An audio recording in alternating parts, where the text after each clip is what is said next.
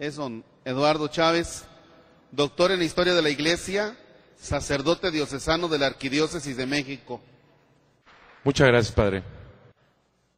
El ser guadalupano entre nosotros, en general, es como si lo tuvieras en la sangre.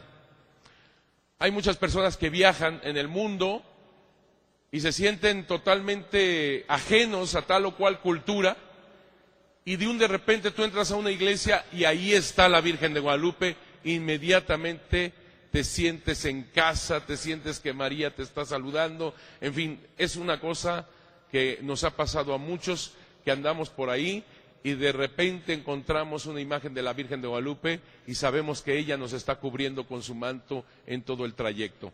Así es en el trayecto de la vida, ella está presente siempre. Pero ¿sabes qué me parece a mí? Que todavía no la conocemos del todo. Todavía no la conocemos del todo. Yo tengo que ser el primero en admitirlo, ¿eh? Porque yo soy guadalupano, desde luego, desde niño, etcétera, pero no conocía Santa María de Guadalupe. Tuvo que ser en ese trayecto para la postulación de la causa de canonización de San Juan Diego, donde yo fui conociendo quién era realmente la Virgen de Guadalupe y verdaderamente es algo increíble. Te lo digo como mexicano, pero también te lo digo como sacerdote. Es increíble la pedagogía, la forma de evangelizar de parte de Santa María de Guadalupe. Ella hizo cosas, como dijo el Papa Benedicto XIV en aquel 1754, cuando dice, en ninguna otra nación Dios hizo cosa igual, solamente en México. Es algo que realmente cuando lo capta el Papa, en este caso Benedicto XIV, pero igual vamos a hablar de Benedicto XVI, igual vamos a hablar de, Juan Pablo II, por supuesto, ellos, no me cabe duda que con esa iluminación del Espíritu Santo, captan a la Virgen de Guadalupe, su mensaje, su imagen, y verdaderamente se quedan estasiados, fascinados de toda la evangelización que procede de este gran acontecimiento guadalupano. No la conocemos, no la conocemos. ¿Y sabes qué es lo peor, mijo, mija? ¿Sabes qué es lo peor? Que cuando no la conocemos y aún no conociéndola, simplemente la rechazamos y ni siquiera la conoces. Se parece como aquellos hermanos que de repente me llegan, llegan conmigo y me dicen, Padre, ya me hice protestante, porque desde que me convertí, porque yo antes era católico, pero desde que me convertí, ya no golpeo a mi esposa. ¿Cuándo la Iglesia Católica te ha dicho que golpees a tu esposa? Desde que me convertí, ya no soy un borracho, ya no tomo. ¿Cuándo la Iglesia Católica te ha dicho a ti que te emborraches hasta perderte? ¿Cuándo? Más bien, nunca fuiste católico. Te bautizaron, pero nunca fuiste católico. No conociste lo que significa ser católico. Así que no me vengas a mí a decir que te convertiste, porque siempre fuiste un hipócrita. Nunca fuiste católico. Así que no me vengas a mí a decir que te convertiste. Nunca conociste la casa, tu casa, tu iglesia. Nunca la conociste. No me vengas a mí a decir de que te convertiste. Eras un sinvergüenza bautizado, pero nunca un católico. Y, nada más me quedé en sinvergüenza, ¿eh? Se me ocurren muchas otras cosas, pero por respeto igual. No se vale, mijo, no se vale. Lo mismo con la Virgen de Guadalupe, lo mismo, lo mismo. No la conocen y ya la están rechazando. Lo que pasa es que tú no sabes quién es. Lo importante aquí, mijos, es que nosotros tenemos un tesoro maravilloso que viene de Dios. Tenemos algo impresionantemente grande. Y si tú te pones a pensar todavía más, ¿cuándo Dios te entregó este tesoro? mi hijo, cuando Jesucristo nuestro Señor estaba ahí en esa cruz, cuando se estaba desangrando por ti, cuando había sido azotado, coronado de espinas, torturado, clavado en esa cruz, todavía se estuvo acordando de ti. Fue en ese momento cuando Jesús dice, mujer, ahí está tu hijo. Hijo, ahí está tu madre. ¿Me expliqué? En un momento verdaderamente crucial, cuando Dios está entregando su vida en Jesucristo nuestro Señor en esa cruz, todavía en esa cruz estuvo pensando en ti y ahí te entregó a María, su madre, como tu madre. Y eso es Santa María de Guadalupe. Exactamente, esa es Santa María de Guadalupe, nuestra madre. Ella fue enviada por parte de Dios. No conoces lo que es Santa María de Guadalupe, no sabes, no tienes idea. Por eso creo que estas reflexiones y esta plática, les voy a mostrar documentos, etcétera, etcétera, creo que es algo que nos va, así lo intento, no solamente llenar la mente, sino el corazón. Cuando se habla de la Virgen de Guadalupe, mijos, y cuando se conoce más la Virgen de Guadalupe, llega uno a comprometerse más. Haz de cuenta, mira, te lo pongo de esta manera. Fui invitado en 1900, perdóname, en el año 2006, 2006 fue, en el año 2006, a la Universidad de Notre Dame, allá en Estados Unidos, para hablar de la Virgen de Guadalupe. Y dentro de los que hablaban y demás, tres pintoras. Ellas mismas se llamaban chicanas, así se llamaban ellas, así se, así lo decían, chicanas. Y las tres pintoras estaban con una filósofa y nos presentaron su arte guadalupano. Ya de por sí en todo el Congreso yo estaba desconcertado, ¿eh? yo estaba desconcertado, porque todos los que estaban pasando ahí, uno sabía menos de la Virgen Guadalupe que el otro. No, no, no, o sea, yo decía, ¿qué está diciendo este señor? Bueno, el remate fueron las tres pintoras chicanas. ¿Por qué? Porque nos presentan su obra pictórica en donde ponían a la Virgen de Guadalupe desnuda, como prostituta, con tacones, en bikini, en... ¿Por qué hacen eso? Porque son tan malas como pintoras que necesitan el escándalo para hacerse famosas. Y yo lo sabía.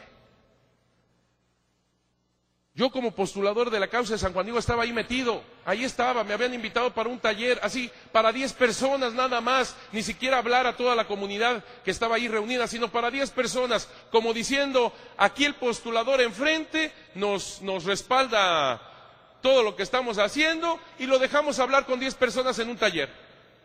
¿Sí me explicó? Y yo tenía que decir algo, ¿cómo me voy a quedar callado? Pero al mismo tiempo yo sabía que si decía algo muy fuerte, muy, muy sonoro, pues es lo que querían. Exactamente, e-, eso es lo que andaban buscando. Y le dije a la Virgen de Guadalupe, ilumíname, ilumíname. ¿Qué tengo que decir a esta gente? Ilumíname. Porque esas personas también son mis hermanos. Ilumíname. Y entonces agarro micrófono, mijo, enfrente de todo el mundo, y les digo, ah, espérame, me faltaba decirte una cosa. La filósofa empezó a hablar del movimiento, porque la última pintura era la Virgen de Guadalupe en shorts, con tenis Nike, bueno, no sé si se diga aquí comerciales, pero ya lo dije, Nike, corriendo como atleta, digamos, ¿no? Y entonces la filósofa dijo, Qué hermosa obra de arte, el movimiento de la Virgen, el movimiento y el movimiento para allá y el movimiento para acá, decía la filósofa, ¿no?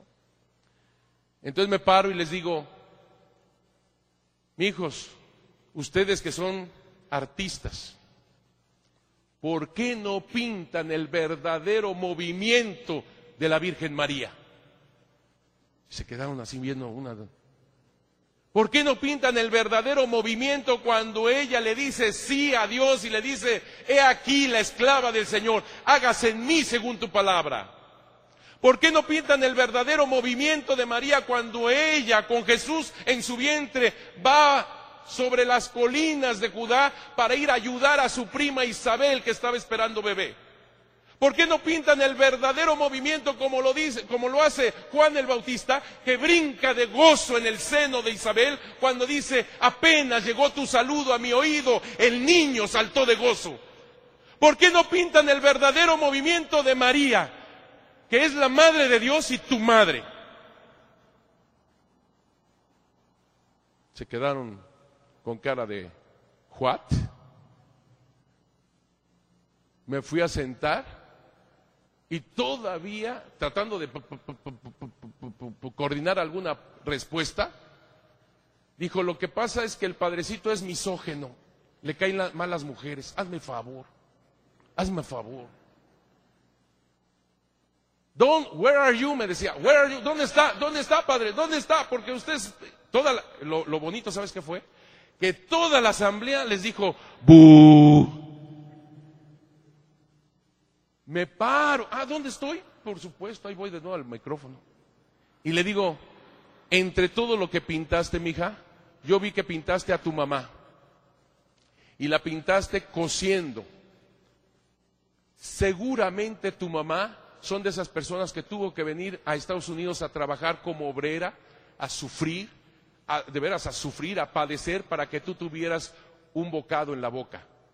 Y tú pintaste muy bien a tu mamá trabajando si tú supieras lo que es tu madre verdaderamente, si tú supieras lo que es tu madre de Guadalupe.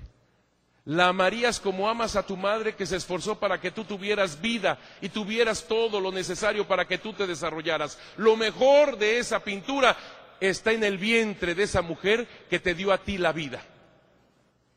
No, pues no sabía qué responderme la pobre porque así les voy a hablar, mijos de una mujer que le dijo sí a Dios. Les voy a hablar de Santa María de Guadalupe, que les dijo, que le dijo a Dios, he aquí la esclava del Señor, hágase en mí según tu palabra. Les voy a hablar de una mujer que es tu madre y van a ver todo lo que hizo para que tú tuvieras vida en Jesucristo su Hijo. Les voy a hablar de esta mujer que es tu madre, porque estoy seguro que cuando tú la conoces más, no solamente estás enamorado de ella y la amas porque es tu madre, sino todavía la valoras más por todo lo que ella ha hecho por ti. Les vengo a hablar precisamente de Santa María de Guadalupe. El centro, el centro de su imagen no es ella. El centro de su imagen es su inmaculado vientre. ¿Por qué, mijos? ¿Por qué? Porque si tú te fijas, aunque les voy a suplicar a los técnicos, yo no sé si, si, al prender la luz toda, se tiene que prender toda, pero si pudieran quitarme los focos de aquí cerca, sería bueno, para que, para que la pantalla no, aquí sí sufre la pantalla, aquí sí no, no se logra ver, pero sí me, sí me, sí me creen, ¿verdad? Que ahí está la Virgen de Guadalupe. Ah, bueno. Ah, si no la tenemos ahí a un ladito, pero lo demás sí se va, sí se va a distorsionar mucho. Entonces, si logran, si logran quitar las luces de acá de lo más cercano a la pantalla, les agradezco. Bueno, sigo con la explicación. Vean por favor la imagen de Guadalupe que está a ese lado, en ese lado, que se ve mucho más clara. Fíjate cómo tiene este cinto negro, este cinto negro arriba del vientre. Es una mujer en cinta. Por eso está arriba del vientre, que se confunde un poquito con las manos. No faltó quien, al no conocerla, dijo, está amarrada. No, el que está amarrado eres tú. Eso, perfecto, perfecto. Muchas gracias, ¿eh? Muchas gracias a los técnicos. Perfecto. Si quitan ahora las dos luces de allá, quizás mejora todavía la imagen. las de la derecha o izquierda, según se vea. Las de allá. Ya quitaron estas dos, está perfecto. A ver si se puede quitar alguna de esas. Bueno, se ve mejor. Se ve, ah, caray, mejor todavía. Ahí está perfecto, perfecto, perfecto, hasta ahí. Está perfecto, está perfecto ahí. Porque hay luz para la gente y eso me gusta. No, no, no, no, ya no le quiten más. Ya no le quiten más. Bueno, así. Dicen que así, aunque me vean en tinieblas. Está bien. Entonces, tiene esta cinta arriba del vientre. No es que esté amarrada, sino es una cinta, las manitas impiden ver el, nudo, digamos, pero se ve la cinta. Eso significa que ella está encinta, es una mujer embarazada. Muchos no sabían que la Virgen de Guadalupe es una imagen de una mujer embarazada. Con eso te digo todo. Fíjate cómo la vamos conociendo, la vamos conociendo. Está embarazada y ¿quién está en su vientre, mijo? ¿Quién está? Jesucristo nuestro Señor, muy bien, Jesucristo nuestro Señor. Por lo tanto, es una mujer de adviento, es una mujer de espera. Aquí tiene a Jesucristo nuestro Señor. El centro de su imagen, por lo tanto, no es ella, sino Él, Jesucristo. ¿Cuántas veces he escuchado, ustedes mexicanos ponen a la Virgen de Guadalupe como centro y dejan a un lado a Jesucristo nuestro Señor? No, mi hijo, lo que pasa es que tú no, no entiendes la imagen. El centro de su imagen no es ella, el centro de su imagen es Jesucristo nuestro Señor. Ustedes son adoradores. Jesucristo nuestro Señor, el pan de vida, consagrado, está en una custodia. ¿Estás de acuerdo? ¿Es importante la custodia? Por supuesto que sí, pero ¿qué es lo que hace importante la custodia? Jesucristo que está ahí. ¿Me explico? La Virgen de Guadalupe es la custodia donde está Jesucristo vivo. Así que no, no puedes decir, oye, tú pones a, la custodia como más importante de lo que está dentro. No, mijo. La Virgen de Guadalupe está embarazada y tiene a Jesucristo nuestro Señor en su centro. Así que al ver a, la Virgen, está sabiendo, es como estar viendo el sagrario, mijo. Tú entras a un templo y está el sagrario, ¿no? ¿Y quién está dentro del sagrario? Jesucristo nuestro Señor. Es exactamente lo mismo. La Virgen de Guadalupe es el sagrario inmaculado donde se encuentra Jesús vivo. Esa es la imagen. El centro de su imagen es Jesús, pero también el centro de su mensaje es Jesús, como vamos a ver. Por eso le puse la verdad de Guadalupe y por favor anota, ya que ahorita hay luz, anota por favor eh, los correos, anota los correos porque es importante que ustedes tengan tengamos esta comunicación a través del email. Ahorita ya todo el mundo sabe de, esto email y todo lo demás. Así que anoten los correos, por favor. Es muy fácil. Guadalupe, 1531, que es el, el año de la aparición. Así que no, no, lo puedes olvidar, por el amor de Dios. Guadalupe 1531 arroba hotmail.com. Y si no, www y ahí tienes unas siglas que es Instituto Superior de Estudios Guadalupanos, es decir, ISEG, como está ahí, ¿sí? .org.mx, porque es el instituto en donde nosotros estamos profundizando precisamente todo lo de la Virgen de Guadalupe. Tú puedes entrar a ese sitio y ahí vas a encontrar mucho de lo que vamos a decir ahora. Así que no, si no escribes, bueno, otra cosa, de una vez lo digo, de una vez lo digo, de una vez lo digo. No me gusta repetir, no me gusta repetir, no me gusta repetir. Así que lo digo de una vez. Muchas de las cosas las pueden ver en este libro, La verdad de Guadalupe.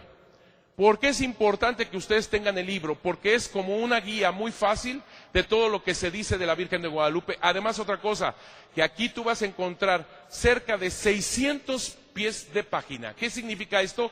Que todo lo que se dice está bien fundamentado en documentos, en códices, en testamentos, en informaciones jurídicas, en libros de la época del siglo XVI, de los más grandes misioneros. Todo eso está bien fundamentado lo que se dice de la Virgen de Guadalupe, porque cada cosa que se oye de la Virgen de Guadalupe, ahorita voy a decir algunas. Y aquí está la verdad de Guadalupe, y lo puse con B así grande, grande, ¿por qué? Porque es Cristo. Yo estoy haciendo referencia, la verdad de Guadalupe es Cristo, ¿ok?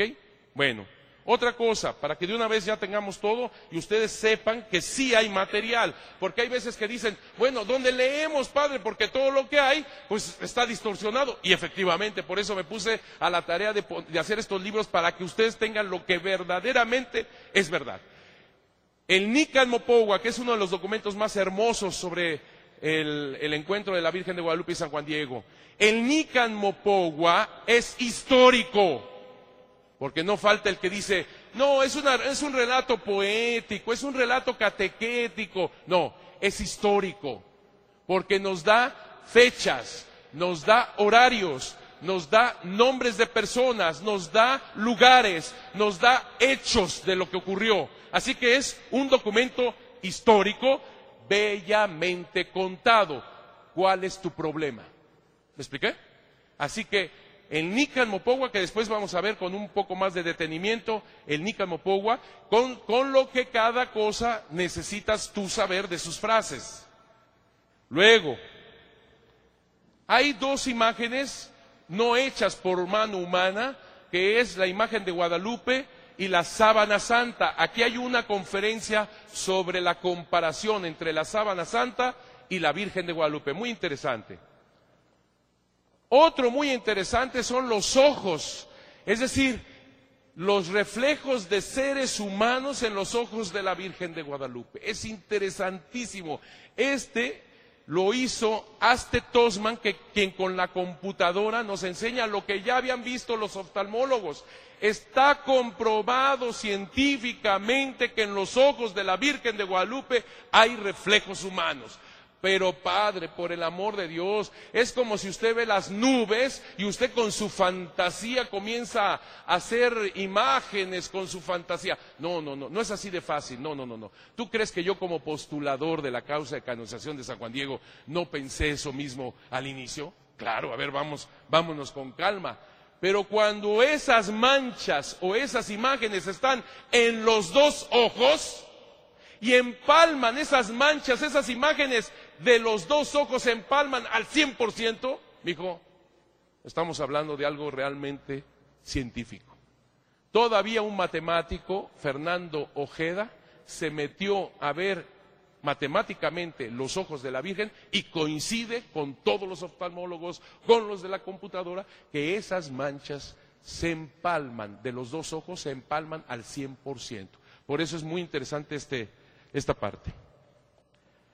Luego, el mismo Nikan Mopogua, pero en audiolibro. Aquí no es un solo disco, son cinco discos de audio, audiolibro, para que ustedes en su auto, sabrosa, fíjate que ha sido un éxito, les decía ayer, ha sido un éxito inesperado este del audiolibro. Porque hay, eh, hay veces que la gente va a largas distancias y se va oyendo el Nikan Mopogua y la explicación del Nikan Mopogua, pero ¿sabes qué? En el DF fue un éxito. Porque hay tantas marchas y tantas obras y tantos plantones que ahí ponen su disco. Les decía que hasta están buscando a ver dónde hay marcha para seguir oyendo el disco. No es cierto, no es cierto. El último estudio sobre la Virgen de Guadalupe es algo verdaderamente increíble.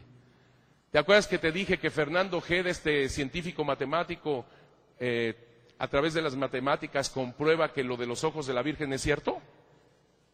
Se sigue con las matemáticas en la Virgen de Guadalupe. Capta que es una imagen y lo confirma, porque ya hay otros científicos que también lo habían dicho ya, confirma que es un rectángulo áureo, es decir, perfecta la proporción de la Virgen de Guadalupe. Pero ¿qué crees?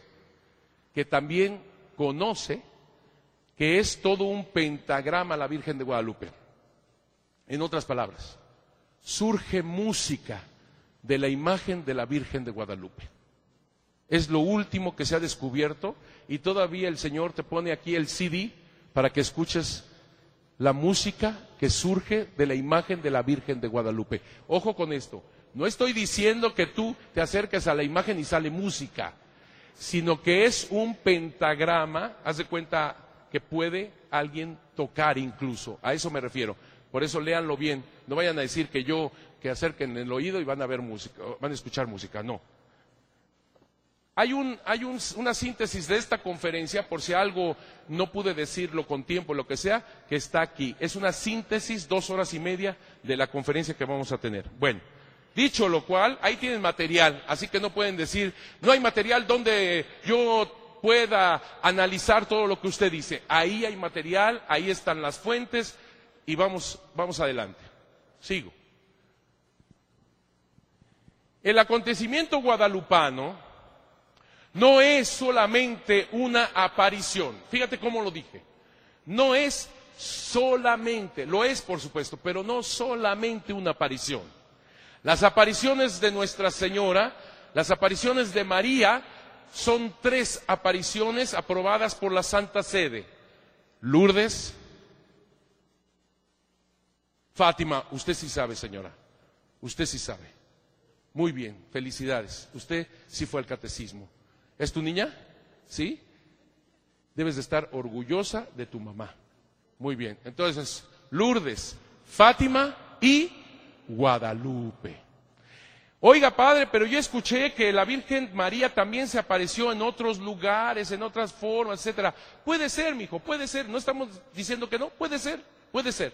Pero las tres que han sido estudiadas, identificadas, se ha hecho toda una investigación porque han solicitado tener misa y oficio y entonces la Santa Sede exige que se, que se vea con profundidad la historicidad de estos encuentros, son las únicas aprobadas por la Santa Sede. Fátima, Lourdes, Guadalupe. Fátima en dónde? ¿Dónde se aparece María? ¿En dónde está Fátima? Portugal, usted sí sabe, también usted sí sabe. Portugal, Lourdes, Francia, Guadalupe, Tepeyac, en México. Ah, pero te dije, no es una aparición solamente Guadalupe. Mientras que en Lourdes y Fátima es María quien se aparece a estos pastorcitos, a estos niños, en fin, y les da un mensaje, en Guadalupe es Dios mismo quien viene a través de Guadalupe. ¿Me expliqué? No estoy diciendo que María de Guadalupe sea Dios, que quede claro. No estoy diciendo eso. Estoy diciendo que es el encuentro de Dios mismo que tiene en su inmaculado vientre Jesucristo nuestro Señor. Es el encuentro de Dios mismo con el ser humano por medio de Guadalupe. Eso es lo que estoy diciendo. Y es otra cosa, amigos, es otra cosa. No es que Dios le haya dicho a María, como en Lourdes, como en Fátima, ve madre ante ellos y a ver qué haces, ¿no? No, no. En Guadalupe es un llévame contigo, llévame contigo.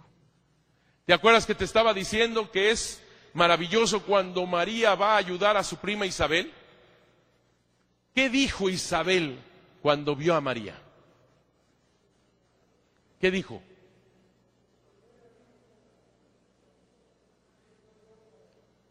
Muy bien, Señor. Muy bien. Por lo menos a usted lo escuché clarito. Muy bien, felicidades. ¿Quién soy yo para que la madre de mi Señor venga a verme? En México, a través de Guadalupe, tenemos una responsabilidad mayor, mijos. ¿Por qué? ¿Quién eres tú, México, para que la madre de mi Señor no solamente venga a verte, sino a quedarse contigo? Todavía más. No solamente vengo a verte, sino a quedarme contigo. ¿Te acuerdas que ella pide una casita sagrada para ofrecer ahí a quién? A Jesucristo nuestro Señor. Así que tampoco, mija, es María solamente la que viene a quedarse con nosotros, sino con María es Jesús quien viene a quedarse con nosotros. Por eso te estoy diciendo que en Lourdes, Fátima, maravilloso. Ah, pero Guadalupe, no, amigos, no, no, no. Maravilloso, Guadalupe. Sigo, sigo. Ella se aparece o hay este encuentro entre el 9 y 12 de diciembre de 1531. Por favor, apunten esa fecha porque es importantísima. del 9 al 12 de diciembre de 1531. ¿Por qué Padre se apareció exactamente en esa fecha? No te pierdas, dentro de tres horas te lo voy a decir. Dentro de tres horas. Así que ve tomando tiempo desde ahorita. Son las, ¿qué? Son las cinco, más o menos, dentro de tres horas. A las ocho por ahí, ¿eh? 1981 comienza todo este proceso para la canonización de San Juan Diego. Un proceso que llevó mucho tiempo. Un proceso donde nos metimos a fondo a todos los archivos. Ojo con esto, por favor, y nada más te lo digo. Algunos dicen, en todo un siglo no hay ningún documento. Eso es totalmente falso. Yo te voy a mostrar documentos. Inicia el proceso de, de Juan Diego en 1981. Importante, importantísimo, como te digo. ¿Por qué? Porque la aparición de la Virgen de Guadalupe no es dogma de fe. No es dogma de fe. Tú puedes creer o no creer que se apareció al indio Juan Diego. No es dogma de fe.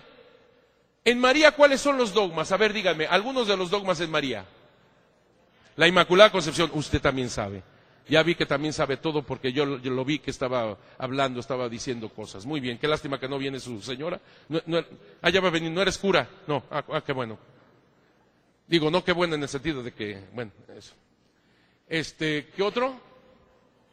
La virginidad de María, muy bien. ¿Qué otro? ¿No oigo? Madre de Dios. Usted sí sabe, señora, también. Ya ni pregunto, ustedes sí saben. Voy a ponerles estrellita a todos, ¿verdad? Muy bien. Esos sí son dogmas de fe. Pero su encuentro con el indio Juan Diego del 9 al 12 de diciembre de 1531 no es dogma de fe. Ah, pero espérame, espérame, espérame. La canonización de San Juan Diego sí va implícito el dogma de fe de la infalibilidad del Papa. En la canonización de San Juan Diego sí va implícito el dogma de la infalibilidad del Papa. Oiga, Padre, el Santo Padre una vez se levantó y dijo, yo autoritariamente quiero que exista Juan Diego. No, no, no, no. Te estoy diciendo que en, la Santa Sede son verdaderamente exigentísimos. Cualquier cosa que se decía de Juan Diego teníamos que estudiarlo, teníamos que aportar los documentos, etcétera, etcétera. Cada cosa que decían de Juan Diego, mijos, cada cosa. Les decía ayer que decían de Juan Diego que era vikingo. No faltó el que dijo que era vikingo. ¿Y a quién crees que le, tocó averiguar si traía cuernos, digo, perdón, casco de cuernos eh, Juan Diego, como vikingo? averiguar si era vikingo o no era vikingo. O sea, se les podía ocurrir lo que tú quieras, mijo, lo que tú quieras. Por ejemplo, las barbas de Juan Diego. Ya ves que si Juan Diego tenía barbas o si no tenía barbas, ¿a quién crees que le tocó estudiar las barbas de Juan Diego? A ver si tenía barbas. Hazme favor, yo sinceramente te lo digo, yo cuando estaba haciendo el doctorado en historia de la iglesia, nunca me imaginé que parte de mi investigación científica fuera averiguar las barbas de Juan Diego. No. Y tuvimos que hacerlo, tuvimos que hacerlo, las barbas de Juan Diego. Mi hijo, todo salió de una imagen de Juan Diego donde está arrodillado, ¿te acuerdas? Que se presenta, bueno, es Juan Diego, hecho en 1690 esa pintura, mi hijo. Es decir, que los hermanos que hacían pinturas en aquel entonces españolizaban las, las, imágenes que iban a los altares. Lo más importante de esa pintura, estoy refiriéndome a la pintura de Juan Diego, sí sabes cuál, ¿no? Sí sabes cuál estoy señalando, sí sabes cuál o no. La que está hincadito así, que, que tiene supuestamente barbas, la que decían que tenía el, el rostro muy españolizado. ¿Sí te acuerdas o no? ¿O estoy hablando aquí de más? Bueno, arriba dice, verdadero retrato del siervo de Dios Juan Diego. Por lo tanto, para mí como historiador es una pintura muy valiosa. ¿Por qué? Porque es un documento histórico donde le están llamando a Juan Diego siervo de Dios. Eso quiere decir que en aquellos años de 1690, fíjate, fíjate, 1690, ya habían puesto al inicio de un proceso para la canonización a Juan Diego. ¿Por qué lo digo? Porque al llamarlo siervo de Dios, quiere decir que lo estaban ya candidateando para los altares. Por ejemplo, Juan Pablo II actualmente, que está su proceso para la canonización empezando, ¿cómo le llamamos a Juan Pablo II? Siervo de Dios. ¿Sí me expliqué? Ahora bien, ahora bien, esa imagen de 1690 se, está pintada al gusto, a la inspiración artística de la época. Por ejemplo, hay imágenes de la Virgen María hechas en Asia que le pintan los, los ojitos rasgados como, como chinita a María. ¿Cierto o no es cierto? Hay imágenes de Jesucristo nuestro Señor hechos en África que es negrito. ¿Me explico? Entonces es una inspiración artística del lugar. Eso es todo, eso es todo. Te lo digo de otra manera, mijo. Te lo digo de otra manera, mija. Si no te gustó esa imagen de Juan Diego, píntate la tuya y ya. ¿Ya? Así, así de fácil, así de sencillo. No te me atormentes mucho y tú la pintas. Y punto. ¿Estás de acuerdo? Bueno, órale. Lo haces así veracruzano. Bueno. Lo haces jarocho. Bueno, ya bien. El proceso, por lo tanto, fue sumamente estricto, sumamente estricto porque todo se tenía que eh, declarar, todo se tenía que enfatizar, todo se tenía que fundamentar, todo se tenía que ver a través de fuentes históricas, todo. ¿Por qué? Porque te lo acabo de decir, si se llega a la canonización de San Juan Diego, donde el Papa dice, este hombre está en el cielo, es modelo de santidad, es puente de unidad entre Dios y los seres humanos, es intercesor, entonces ahí está la infalibilidad del Papa. ¿Me expliqué bien? Entonces era muy importante que todo esté pero clarísimo. Comenzamos este proceso y gracias a Dios llega la beatificación de San Juan Diego el 6 de mayo de 1990. 6 de mayo de 1990. Aquí está el Papa Juan Pablo II en la celebración de la beatificación de San Juan Diego. Sigo. Se llega, por lo tanto, a la canonización de San Juan Diego. 31 de julio del 2002. ¿Alcanzan a ver al Papa? Está dobladito, dobladito. Aquí está el Papa. ¿Te acuerdas que estaba muy enfermito, muy débil? Estaba dobladito, apenas se levantaba, muy, muy débil. Ahí está el Papa, aquí está el Papa. ¿Alcanzas a ver a este sacerdote? Ese soy yo. Sí, les digo, después de tanto trabajo que no me vean, pues ahí está. Ese soy yo. Fue mucho trabajo, ¿eh? Mucho trabajo. Es que van a ver los documentos, van a ver los documentos, van a ver los documentos. ¿Cómo hacerle para leerlos? O sea, realmente con esa iconografía, con esa forma de paleografía, con esa forma del siglo XVI, del siglo XVII, amigos. Algunos escribían realmente como, como, como doctores, con todo respeto a los doctores, si hay alguno aquí, verdaderamente difícil de describir, en fin, muy, muy difícil. Aquí está Monseñor José Luis Guerrero, un gran estudioso de Guadalupe licenciado en Derecho, Derecho Eclesiástico y Derecho Civil. Aquí está el padre Fidel González Fernández.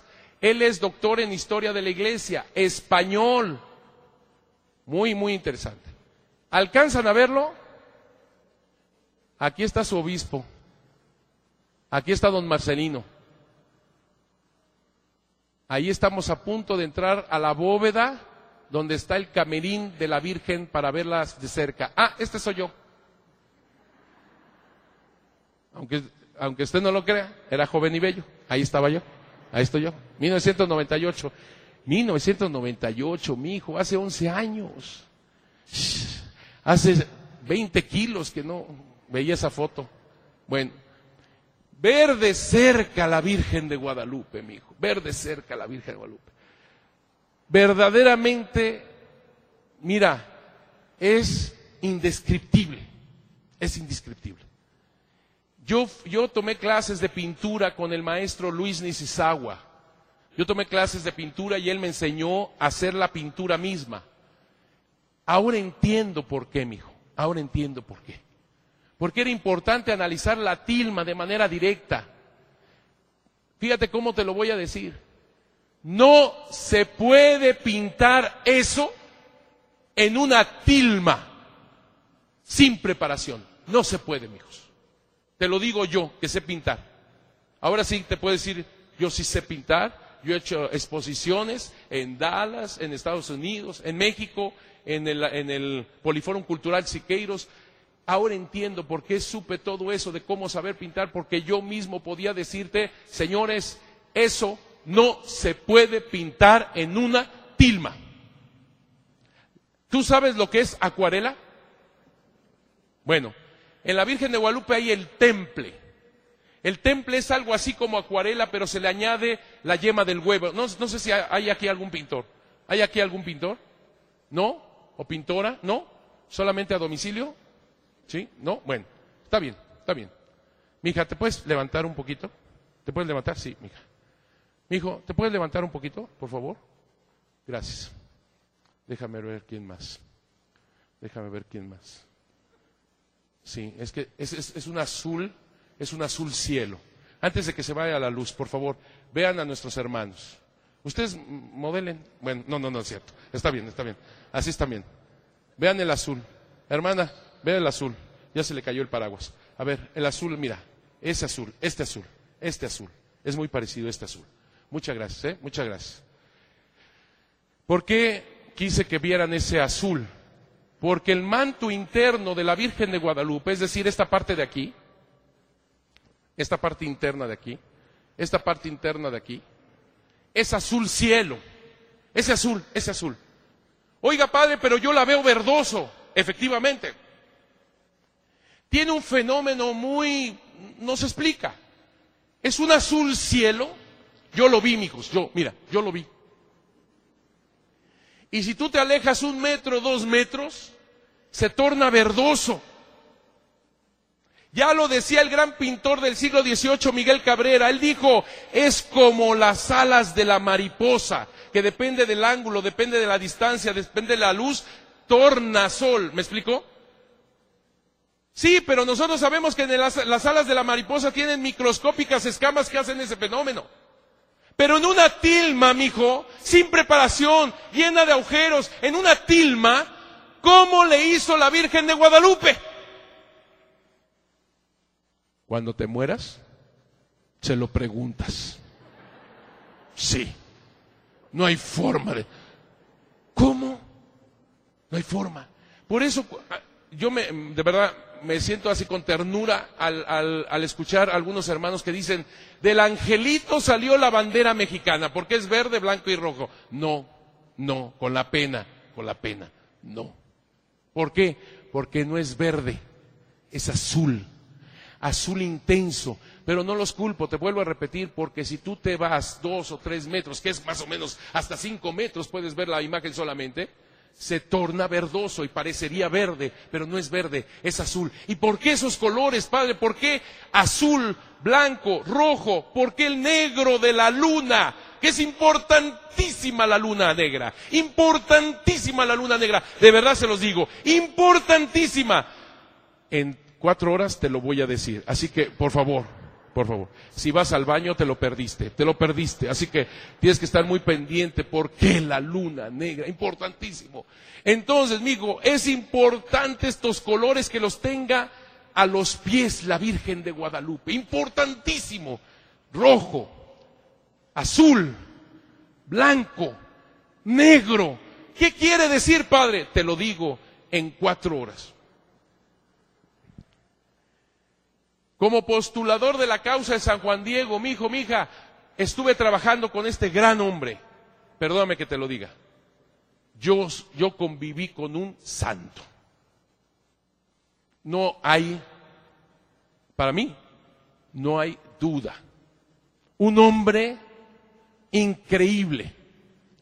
Cambió la historia, estoy cierto de ello. Cambió la historia, Juan Pablo, Juan, eh, Juan Pablo II. Cambió la historia.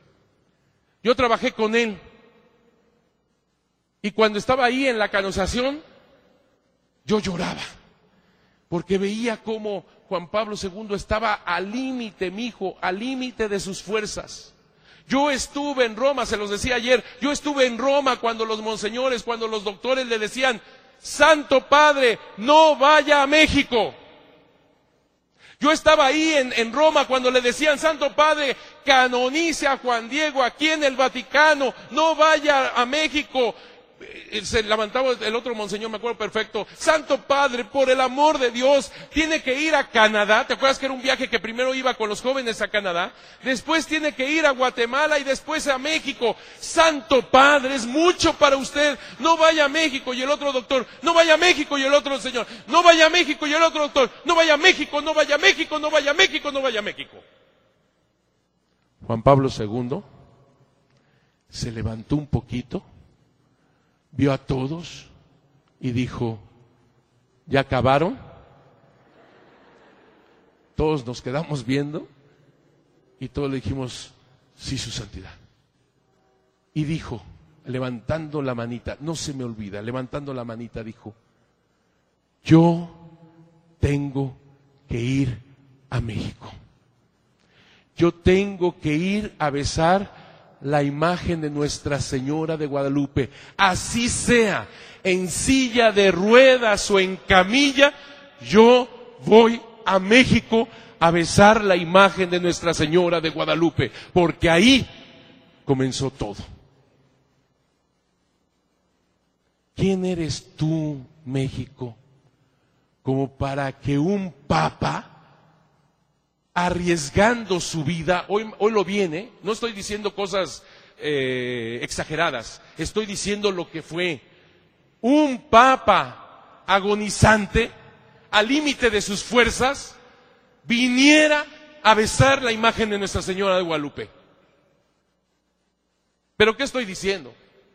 ¿Quién eres tú, México, para que María, la Madre de Dios, esté en México? ¿Quién eres tú para que Dios mismo viniera por medio de Guadalupe aquí en México? ¿Y qué hemos hecho nosotros de México? Sigo, sigo. Ahí está la bula de canonización que Juan Pablo II firma, como debe de ser. Aquí está.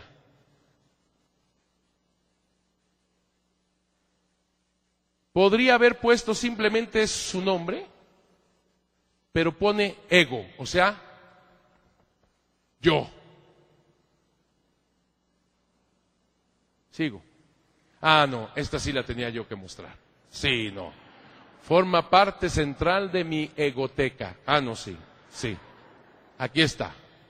Con la bendición del Santo Padre, en esa bendición, hijos, no, estuvo precioso. Yo llevaba imágenes de la Virgen de Guadalupe, no sé si lo logres ver, en la mano.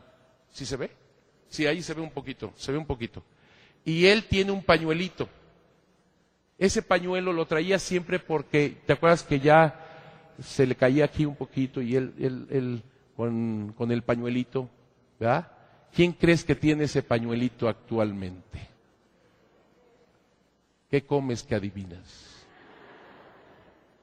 Y ahí en esa bendición, el Santo Padre me dijo que el mundo entero conozca lo que es la Virgen de Guadalupe. Yo, yo lloraba, mijos, te lo decía en la, en la canonización. Yo no sabía cómo iba a estar la liturgia, yo no sabía que iba a haber los cantos. Yo estaba metido en toda la secretaría para la visita del Santo Padre, pero no estaba metido, no estaba involucrado en la cuestión de la liturgia. Y cuando yo le rogaba a la Virgen de Guadalupe, por favor, por favor, dale fuerzas, dale fuerzas. Escuché solemnemente la oración de canonización que lleva el dogma te lo dije, el dogma de su infalibilidad. Menciona a la Santísima Trinidad, a Pedro y a Pablo, o sea, es solemne. Menciona todo eso cuando hace santo o cuando canoniza a San Juan Diego. Y yo le decía a la, a la Virgen de Guadalupe, dale fuerzas por el amor de Dios, dale fuerzas. Cuando entra la imagen, ¿te acuerdas cuando entra la imagen de, Juan Diego con estos danzantes maravillosos, la música, los aplausos, los vivas? Y yo lloraba, pero de veras con, unos quejidos, mijo. que yo mismo decía, Eduardo, Eduardo, ¿qué, qué, qué? What's happened? Tranquilo, tranquilo, ¿no?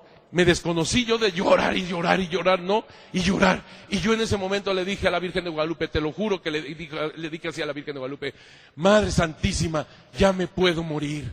Ya sé por qué nací, ya sé por qué soy sacerdote, ya sé por qué estudié historia. Es más, ya sé por qué hasta sé pintar. Ya lo sé, ya lo sé. Hoy mismo me puedo ir al cielo. Eso sí, claro. Sí, no, sí, sí, no, no. Vamos a venir en grande, ¿te parece? No, vaya, después de tanto esfuerzo. Ya me puedo morir, le dije a la Virgen. ¿Y qué crees? Que no me he muerto. Pero ya sé por qué, mijos, ya sé por qué. Porque tenía que hablarles de Santa María de Guadalupe a ustedes. Ya sé por qué. A la Virgen de Guadalupe. Ustedes tenían que saber la verdad de Guadalupe. Ustedes tienen que saber la verdad de Guadalupe. Por eso a veces el chamuco mete la cola. Sí, de veras, eh, eso miren clarísimo. Le decía al padre, ya sé por qué mete la cola chamusco en, en este encuentro, ya lo sé. ¿Por qué? Porque era importantísimo, porque aquí va a ser cosas maravillosas la Virgen de Guadalupe y el chamuco lo sabe. Ahí nada más te lo digo. Incluso aquí habrá chamucos, dejémoslo así. Dejémoslo así, dejémoslo así. No importa, al contrario, ojalá que el chamuco se convierta, ¿verdad? Pero bueno, ya dependerá de su corazón, la libertad, la libertad siempre de su corazón. Bueno, porque hay unos tercos, ¿eh? Ah, no, no, no. Bueno, se hizo el Instituto Superior de Estudios Guadalupanos. Bueno, aquí voy a lo que me interesa muchísimo.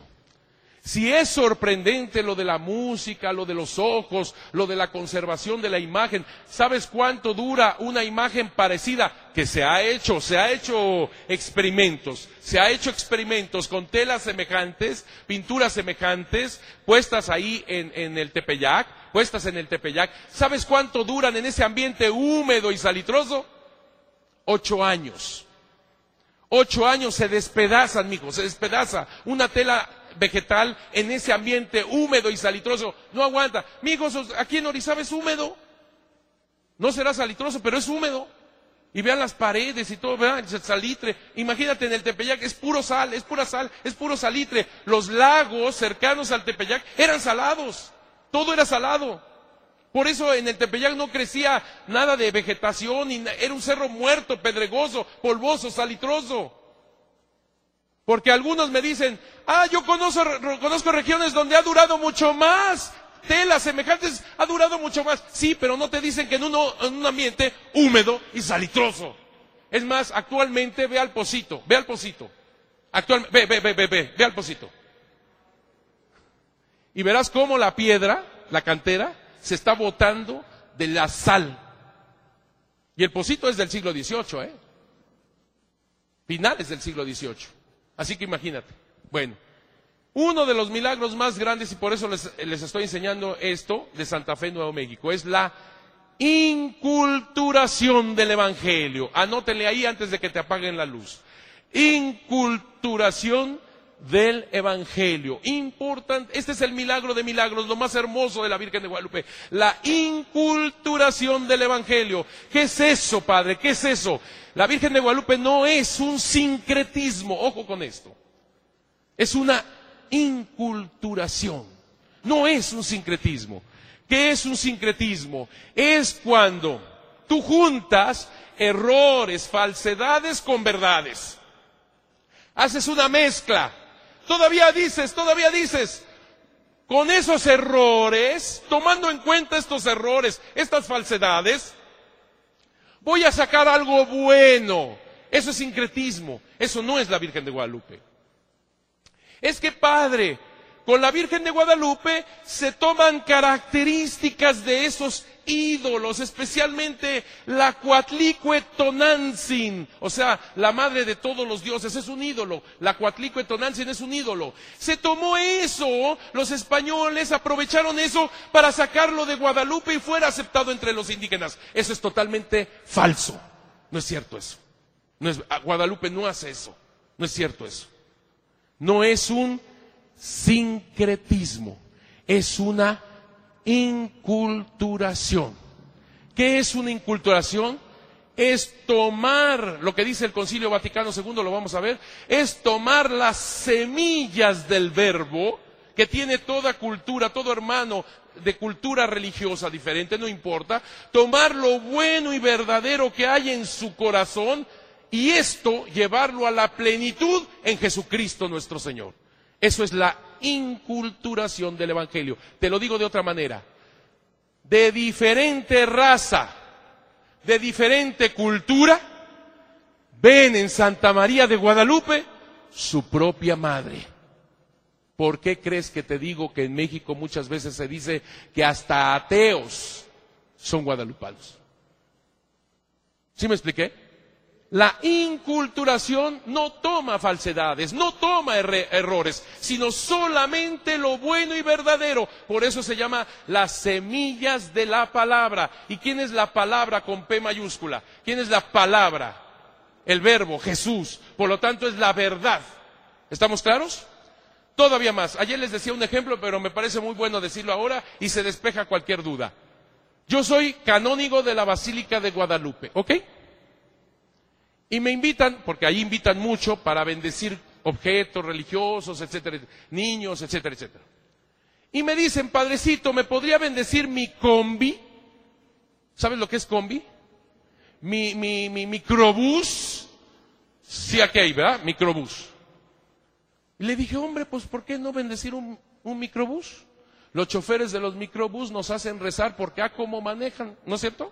Y rezas y rezas y rezas y algunos te mandan al cielo antes del tiempo. Es cierto, ¿no? Bueno, yo agarro mi agua bendita con mi muchachito, mi acólito, y ahí vamos con el agua bendita. Efectivamente, el microbús lleno de flores, como debe de ser, ¿verdad? Como debe ser. Tomo el agua bendita y empiezo a bendecir el microbús. Entro al microbús y lógicamente lo primero que me llama la atención es el altarcito que siempre no falta, ¿verdad? El altarcito con su peluche, con su crema nivel al revés, con sus cortinitas, todo, ¿no? Aquí es donde debe de haber más agua y entonces agarro el agua y voy a bendecir el altarcito y oh sorpresa, la Virgen de Guadalupe, bien, pero a un lado una mujer desnuda. Les digo que me quedé así.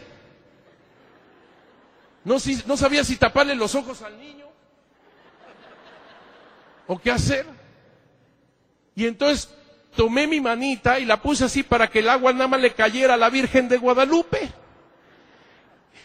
Y que me pongo a pensar, si la otra lo necesita más, que se resfríe.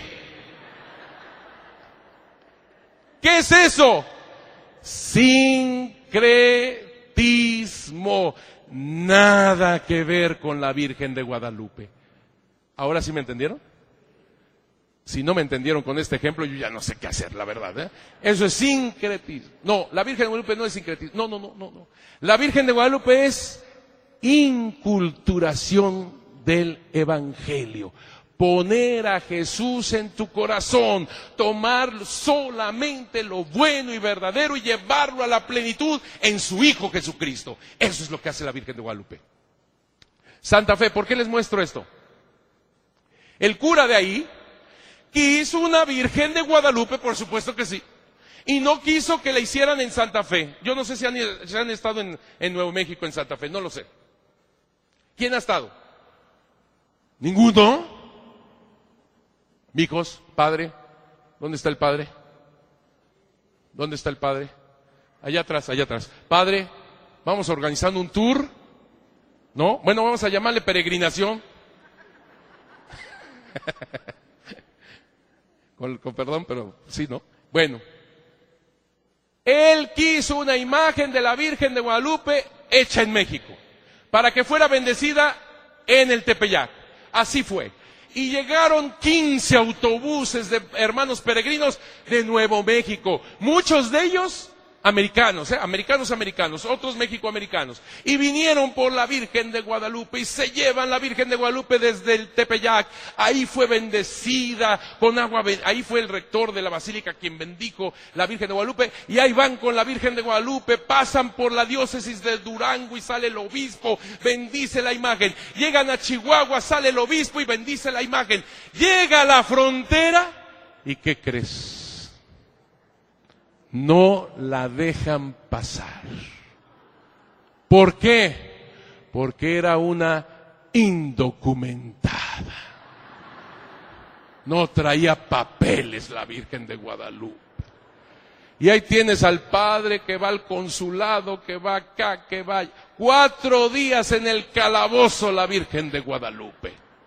Hasta que por fin, ya, la green card, le dan la green card a la Virgen de Guadalupe. Y pasa la Virgen de Guadalupe a otro transporte americano y el chofer era mexicano, el chofer era mexicano. Y cuando me estaba comentando cómo él iba muy orgulloso diciendo yo soy el chofer de María, de Santa María de Guadalupe, iba así feliz cuando en eso patrullas, motociclistas, policías por todos lados y dijo el pobre, ahora sí, a María y a mí para México porque yo tampoco traigo papeles, ¿no? No, la policía estaba acompañando a la Virgen de Guadalupe para que llegara a Santa Fe. La estaba custodiando. Cuando llega a Santa Fe, la ponen ahí en Santa Fe y el obispo americano, con un perfecto español, le dice, bienvenida a tu casa, a la Virgen de Guadalupe. Aquí está a ver si se ve. Ahí está. Aquí está el padre, apenas se ve, pero es el párroco que hizo todo esto. ¿Sabes de qué nacionalidad es el párroco que hizo todo esto? Mexicano, no. Chicano, no. Mexicano, no. Vietnamita. Vietnamita. No sabe español, a duras penas sabe inglés vietnamita. Y yo cuando le dije a este padre, ¿por qué hiciste todo esto, padre Tri? Se llama padre Tri. ¿Por qué hiciste todo esto? Para nuestra imagen de la Virgen de Guadalupe, pues del Tepeyac. ¿Por qué hiciste todo esto? ¿Sabe lo que me contestó? Porque ella es mi mamá. Because she's my mom. Porque ella es mi mamá. ¿Eso qué es, mijos? Inculturación del Evangelio. Un vietnamita que no sabe español, mucho menos náhuatl, mija vietnamita, él ve en Santa María de Guadalupe a su propia madre, ve en Santa María de Guadalupe a su sangre. ¿Me expliqué? ¿Eso cómo se llama? Inculturación del Evangelio. Seguimos. En Santo Estefano d'Aveto, en Italia, ahí la tienen de patrona. En Génova, Italia, la tienen de patrona la Virgen de Guadalupe. Es una historia larga, qué, lástima que no puedo contarles todo, pero verdaderamente increíble en esta... Eh, les, le prometieron a Santa María de Guadalupe, que estás viendo ahí la imagen que tienen ellos, le prometieron una estatua de bronce en lo más alto de la montaña si lo salvaba a ese pueblito de la Segunda Guerra Mundial y si todos los soldados de ese pueblo regresaban a sus hogares. Dos bombas cayeron en Santo, Esteban, Estefano de Dos bombas, ninguna explotó. Todos, todos los de ese pueblo regresaron después de la guerra. Ah, pues a cumplir, a cumplir. Y entonces le hicieron una estatua de bronce hasta lo más alto del cerro. Esa misma estatua en 1995 la bajaron para restaurarla, la iban a volver a subir y tú te imaginas ver todos los italianos con sus estandartes, con su música, con todo mundo diciendo, Fino al cielo una bella mattina, fino al cielo una bella mattina, la Guadalupana, la Guadalupana, la Guadalupana scende al ya. Cuando yo estaba escuchando, ¿qué, qué bien nos salió, oye, qué bien nos salió. Olvídate de hacha, nosotros nos salió a todo dar. Bueno, cuando yo estaba escuchando ese canto en italiano con una señora gordita, ya sabes, gordita así, que hasta bigote le salía, gordita y cantando fuerte, ¿verdad? La guadalupana, yo le dije, qué hermoso escuchar ese canto a nuestra Virgen de México, le dije. Se me queda mirando y dijo, eh, no, no, ella es nuestra. Me encantó. Dice, cuela nostra. Me encantó. ¿Por qué? Porque eso se llama la inculturación del Evangelio. Sigo, sigo. Tantas partes del mundo. En Lourdes, mi hijos, en Lourdes. 150 años de las apariciones en Lourdes. Me invitaron a hablar de la Virgen de Guadalupe, mi hijo. Fue extraordinario, no la tenían en cuenta, no la tenían en cuenta. Y me dijo, me dijo el, eh, eh, me dijo el, el organizador, me dijo el organizador, mire, no lo teníamos en cuenta, pero usted podría hablarnos de la Virgen de Guadalupe a las ocho y media de la noche. Le dije, por supuesto, a las ocho y media de la noche, por supuesto, ay, hasta bombas hay aquí. Por supuesto, dije yo, por supuesto. Esos son este, efectos especiales. Este, nada más que tenían que, que ser en la anterior de, de las bombas de San Estefano de Abeto, pero bueno, le salió después. Bueno, por supuesto que sí, voy a hablar de la Virgen de Guadalupe a las ocho y media de la noche. Hombre, de haber sabido, a las cinco de la mañana nos despertaron, no hay, digo francamente, pecado mortal. Y entonces a las seis la misa, ya sabes, desayuno, eh, conferencia tras conferencia, conferencia tras conferencia, cuarenta minutos, solamente cuarenta minutos, conferencia y conferencia, conferencia, conferencia. Yo dije, a las ocho y media, si me queda la mitad del grupo de estos viejitos, perdón, de estos catedráticos, yo francamente me doy de santos, ¿estás de acuerdo, no? Lleno, mijos, lleno, lleno, lleno, lleno el lugar. Tú lo ves, lleno el lugar, lleno. Y hablamos de la Virgen de Guadalupe 30 minutos, 40 minutos. No me, no me mandaron un papelito diciendo ya cállate. Yo seguía, yo seguía, yo seguía. En italiano, ¿eh? En italiano. Yo seguía, yo seguía hablándoles de la Virgen de Guadalupe y les dije eso de la luna negra, importantísimo la luna negra, pero nos ganó el tiempo. Se acabó, les dije ya, hora y media, mijo. Hora y media hablando de la Virgen de Guadalupe y los italianos dijeron, no, ahora nos habla de la luna negra. Ah, sí, no nos deja así. Y entonces estuve hablando dos horas más dos horas más de la Virgen de Guadalupe y no querían que me callara para saber más y más y más. Mijos, el Congreso en Lourdes se convirtió en Congreso Guadalupano. ¿Cómo se llama eso? La inculturación del Evangelio. Los italianos gritando, estos viejitos, digo, estos catedráticos que, estás viendo, parados, gritando, ¡Viva la Madonna de Guadalupe! Así con cohetes y todo. Esto lo dije para que hubiera ya correspondencia con lo que está allá. En Estados Unidos, mijo, este señor, Mr. Carl Anderson, me sale a todo, ¿verdad? Mr. Carl Anderson. Él es americano, americano de los Caballeros de Colón, Caballero Supremo, junto con él, en Phoenix, Arizona, hicimos un congreso, mijos, 2.400 sajones, hermanos sajones, sajones, no México americano, por eso subrayo, sajones, americanos, americanos, y todo mundo amando, conociendo la Virgen de Guadalupe. ¿Cuántas personas? 2.400. Y todavía en el, en, el, estadio, en el estadio, 20.000 personas, micos, en el estadio. ¿Cómo se llama esto? Incultura. Hoy no, hoy no se olvidan de esa palabra, ¿verdad? La van a tener acá, ¿verdad? ¿Cómo amaneciste? Inculturación, madre, inculturación. Lo van a decir las religiosas aquí. Y es esto la inculturación. Ahí lo dice el Concilio Vaticano II. Fíjate lo que dice.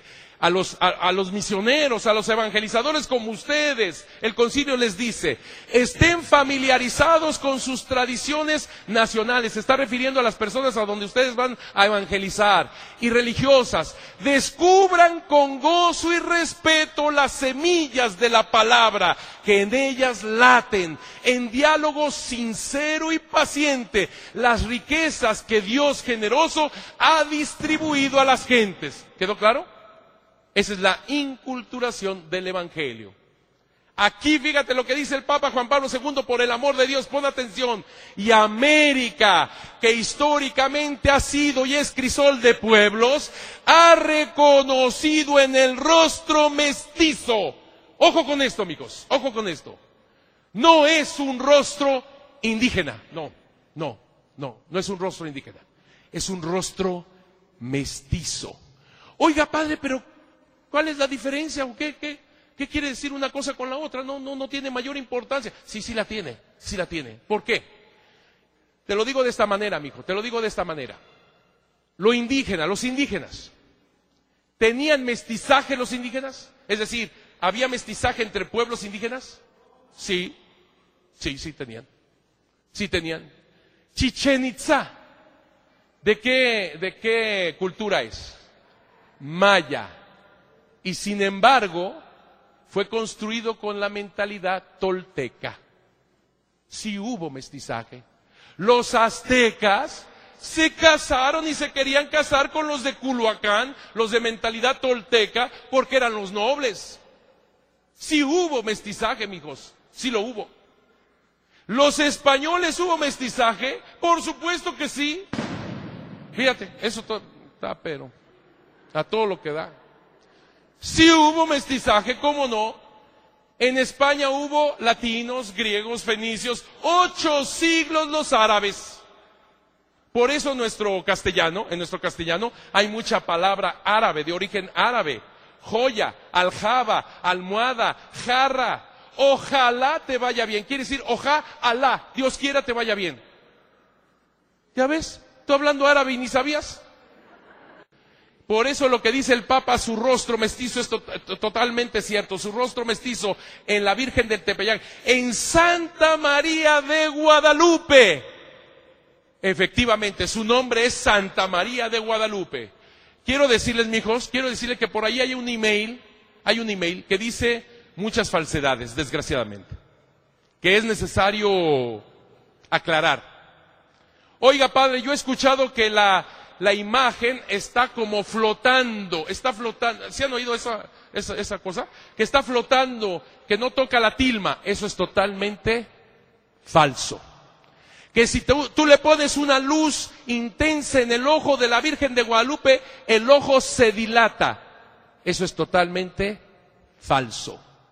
Que si tú pones un, de estos de los doctores, ¿cómo se llaman? Unos, este, estetoscopio en el vientre de la imagen de la Virgen de Guadalupe, escuchas el corazoncito del niño Jesús.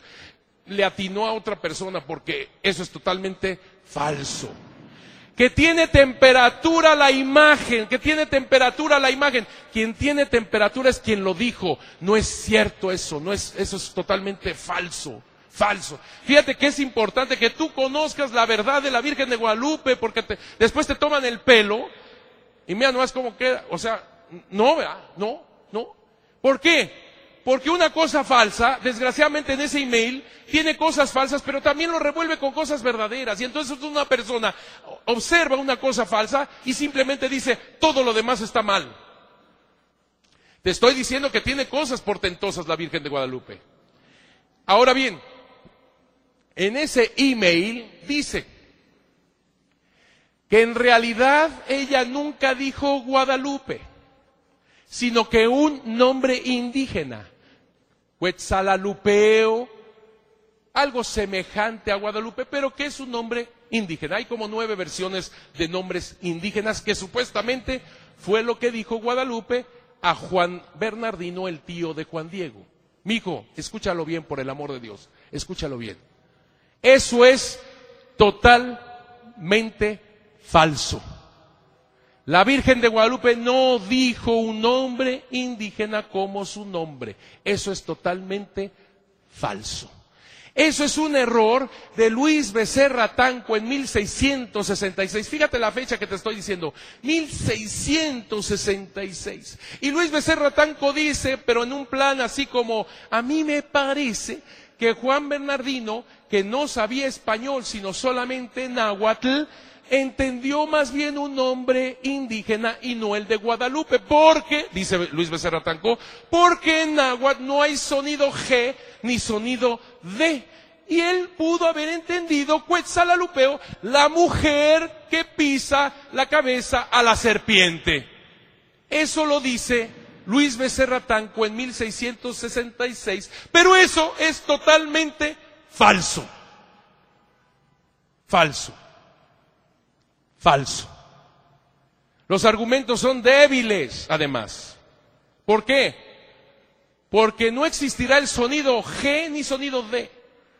Pero el sonido suave de la G, es decir, gua, gua, lo de Guadalupe, gua, sí existe. Guacamole, aguacate, eh, Teotihuacán, Anáhuac, ¿sí me expliqué? Ese sonido sí existe, Luis Becerra Tanco, con la pena, sí existe. Y segundo, que no existirá el sonido de.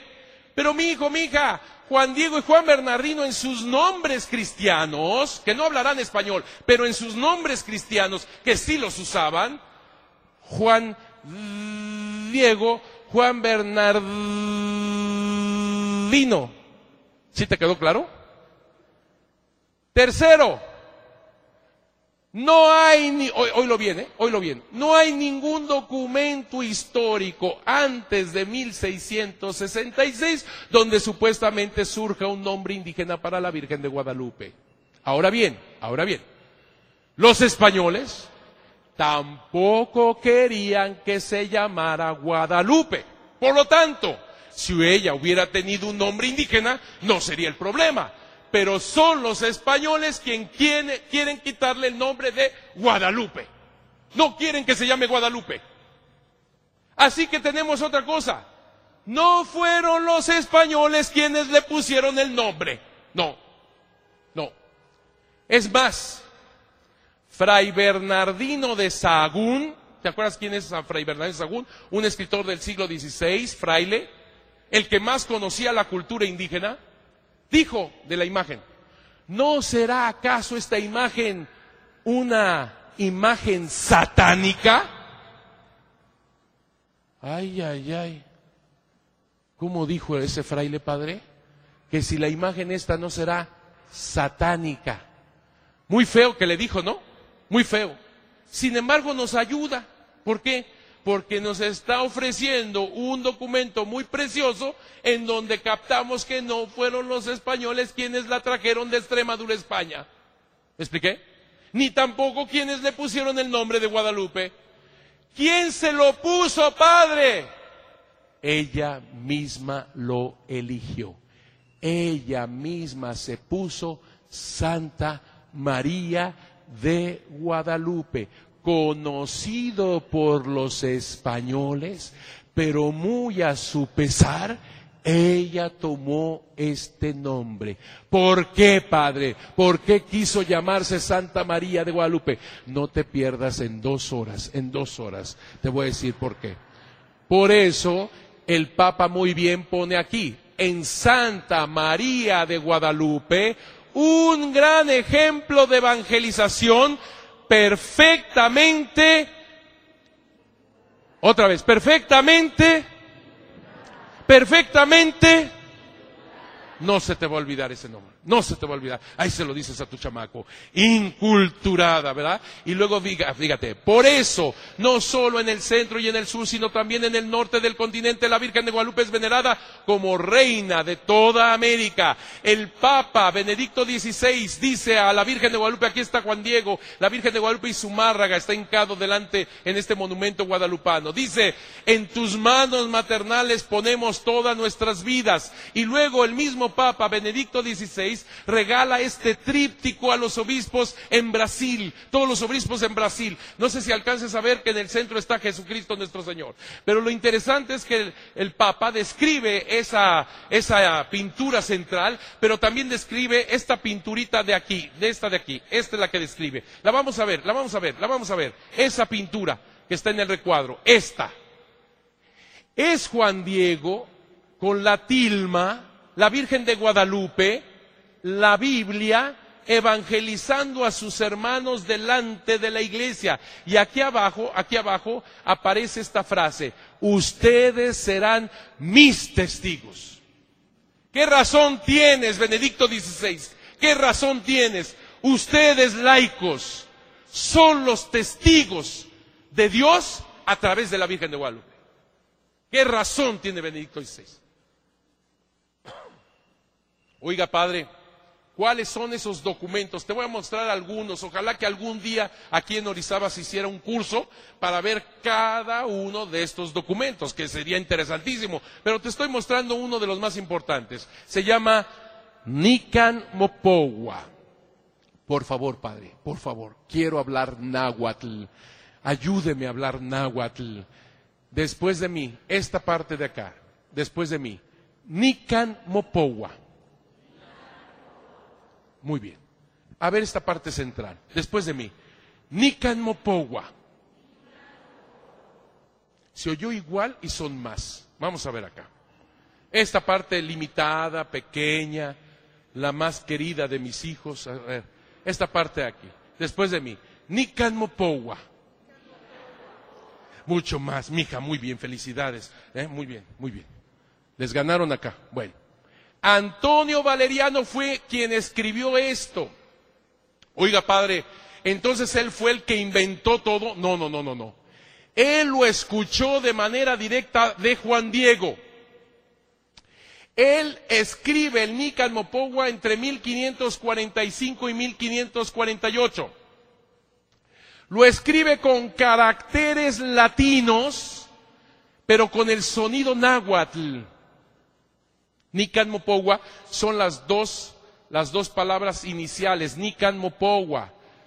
Padre, yo sabía que este documento supuestamente es un documento catequético, es poético, no es histórico. Falso.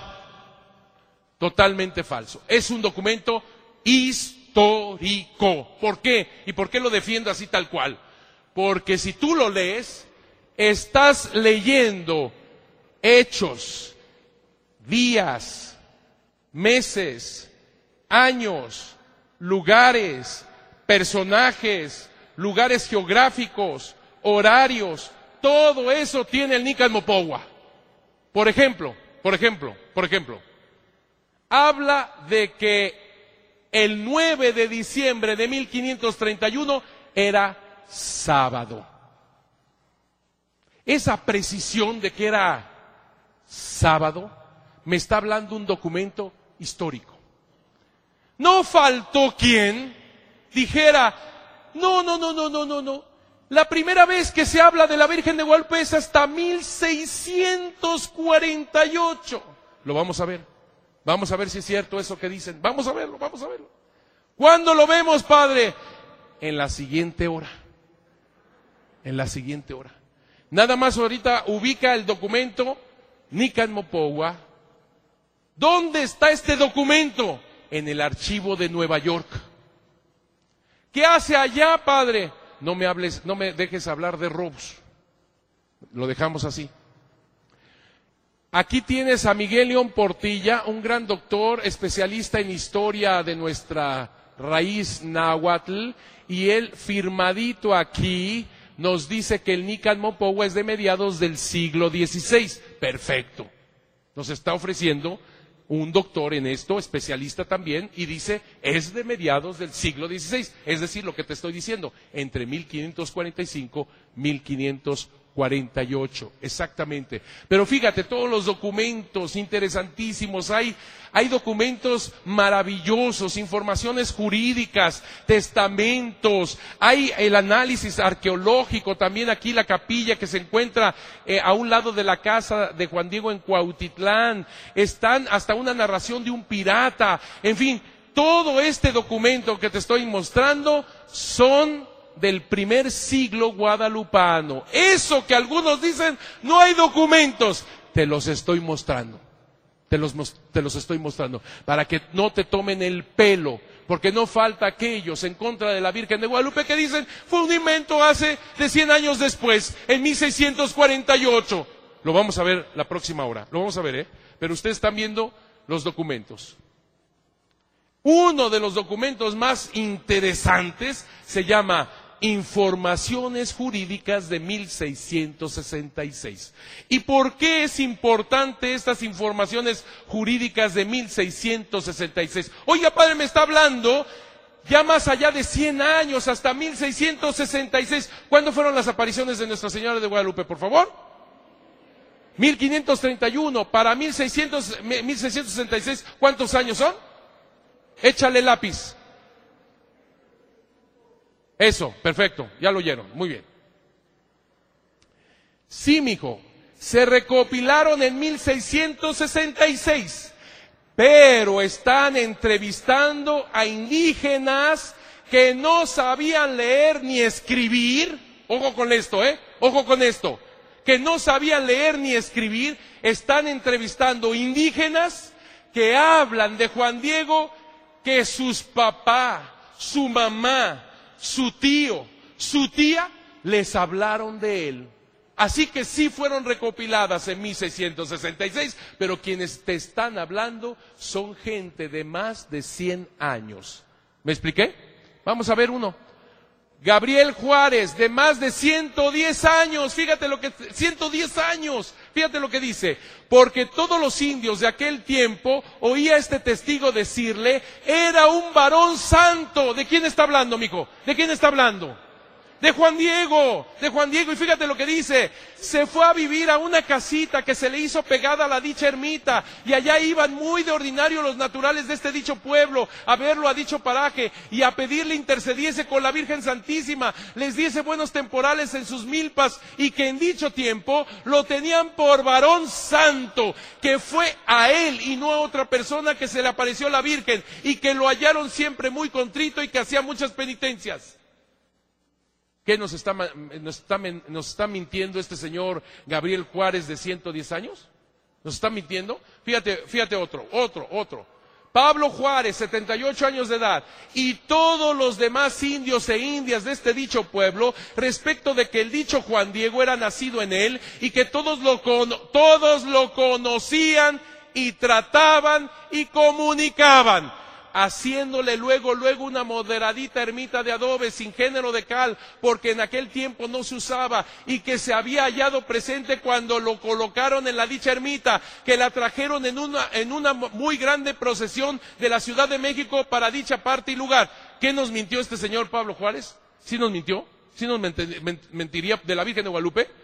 Y fíjate, fíjate, Juana de la Concepción, 85 años de edad. A mí se me hace que esta indígena tendría más años porque las mujeres generalmente se quitan la edad. Pero bueno, dejémoslo así, dejémoslo así. 85 años, vamos a pensar. Oh, sí, sí, ok. Y fíjate lo que dice. Los dichos sus padres. Ah, está hablando de sus papás, ¿eh? Está hablando de los papás de, de, Juana de la Concepción. Entonces nos está hablando de, de 1500, imagínate, 1540, qué sé yo. Fíjate, los dichos sus padres le decían que el dicho Juan Diego, porque como lleva dicho, lo conocían, trataban y comunicaban. Así que, mijos, alguien que niega esto, no falta, ¿eh? No falta, no falta. Que diga, no existió Juan Diego pero pudo haber existido alguien que se llamó como él. Entonces demuéstrame, dos, dos tareas para ti, demuéstrame que lo que están hablando estos individuos, estos indígenas, no es el Juan Diego que todos conocemos. Que tú dices que es otro, demuéstrame con documentos que está hablando de otro indio. Ah, ¿verdad? Porque si no, mira, terco, terco, terco, los que ven este documento, terco, terco de que no es, no es, porque no debe ser. No, no, no, no, no, no, no, no, no es, no es, no es, no es, no es, no es. Bueno, demuéstrame con documentos científicos que se está hablando de otro indígena y no el que todos conocemos de Juan Diego. ¿Me expliqué? Sigo, sigo. Era un indio sumamente quieto y pacífico, buen cristiano, temeroso de Dios y de su conciencia, sin dar nota ni escándalo con su persona, ni con su modo de vivir, porque siempre vivió bien y todos lo tenían por un varón santo. Perdóname, mijo, perdóname que te diga, perdóname que te insista. Pero si Juan Diego no existió, ¿a qué otro Juan Diego lo tenían por varón santo? ¿Verdad que, ¿verdad que es nada más terquedad? Es terquedad, ¿eh? Bueno, sigo, sigo, fíjate lo que dice. Y que andaba siempre solo, acudiendo a la doctrina con mucha puntualidad, y que después de la dicha aparición, si este no es el Juan Diego que todos conocemos y que tú dices que no es Juan Diego y que es otro el Juan Diego, demuéstrame que al otro Juan Diego también se le apareció la Virgen. ¿Sí me explicó? Es que verdaderamente llegamos al absurdo de negar, negar, negar, porque tenemos que negar, porque no pudieron haber existido estos documentos. Pues mira, los estás viendo, los estás viendo. Qué lástima que no cayeron en tus manos porque los hubieras quemado, para que no, para que no siguiera esta situación. Pero todo se tiene que afrontar con documentos, y vuelvo a repetirte, no es el único, no es el único.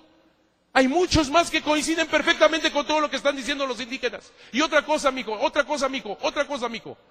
Estos no leyeron el Nican Mopogua. ¿Por qué? Porque no sabían leer ni escribir. ¿Me expliqué? Así que, ¿quién es el que habla de todo esto? Y alguno, como Antonio Valeriano, hizo el Nican Mopogua. El otro padre de esta mujer lo escuchó y se lo dijo a su, a su hija. El otro abuelo lo escuchó y se lo dijo a su hijo. ¿Quién fue el que hablaba de, de, su, de su encuentro con la Virgen de Guadalupe? ¿Quién fue? Pues Juan Diego, mijo. ¿Para qué le buscas? ¿Me expliqué? Porque ya me estoy parando aquí de cabeza, nada más para... Bueno, sigo, sigo, sigo. ¿Dónde estoy? ¿Dónde estoy? Ya no sé. Ah, de la dicha aparición. Todos los indios e indias de este dicho pueblo lo iban a ver a la dicha ermita, teniéndole siempre por un varón santo. Y esta testigo no solo lo oía decir a los dichos sus padres, sino a otras muchas personas, porque a hombre que le había sucedido y hablándole la Virgen lo iba a ver muy a menudo y los padres, ¿me explicó? O sea, todo, todo. Don Lorenzo, su padre, tenía sentado la aparición de la Virgen Santísima de Guadalupe por habérsele aparecido a Juan Diego, indio natural de este dicho pueblo del barrio de Tlayacac. Hasta nos está diciendo de dónde es Juan Diego. Sigo, sigo, sigo, sigo. Que el dicho su padre conocía muy bien a María Lucía, su mujer. ¿Por qué lo digo así, mijo? ¿Por qué lo digo con tanta fuerza? ¿Por qué? Porque no faltó el que dijo, Juan Diego no existió. Es otro que se llamó, un sacristán que se llamó Juan Diego.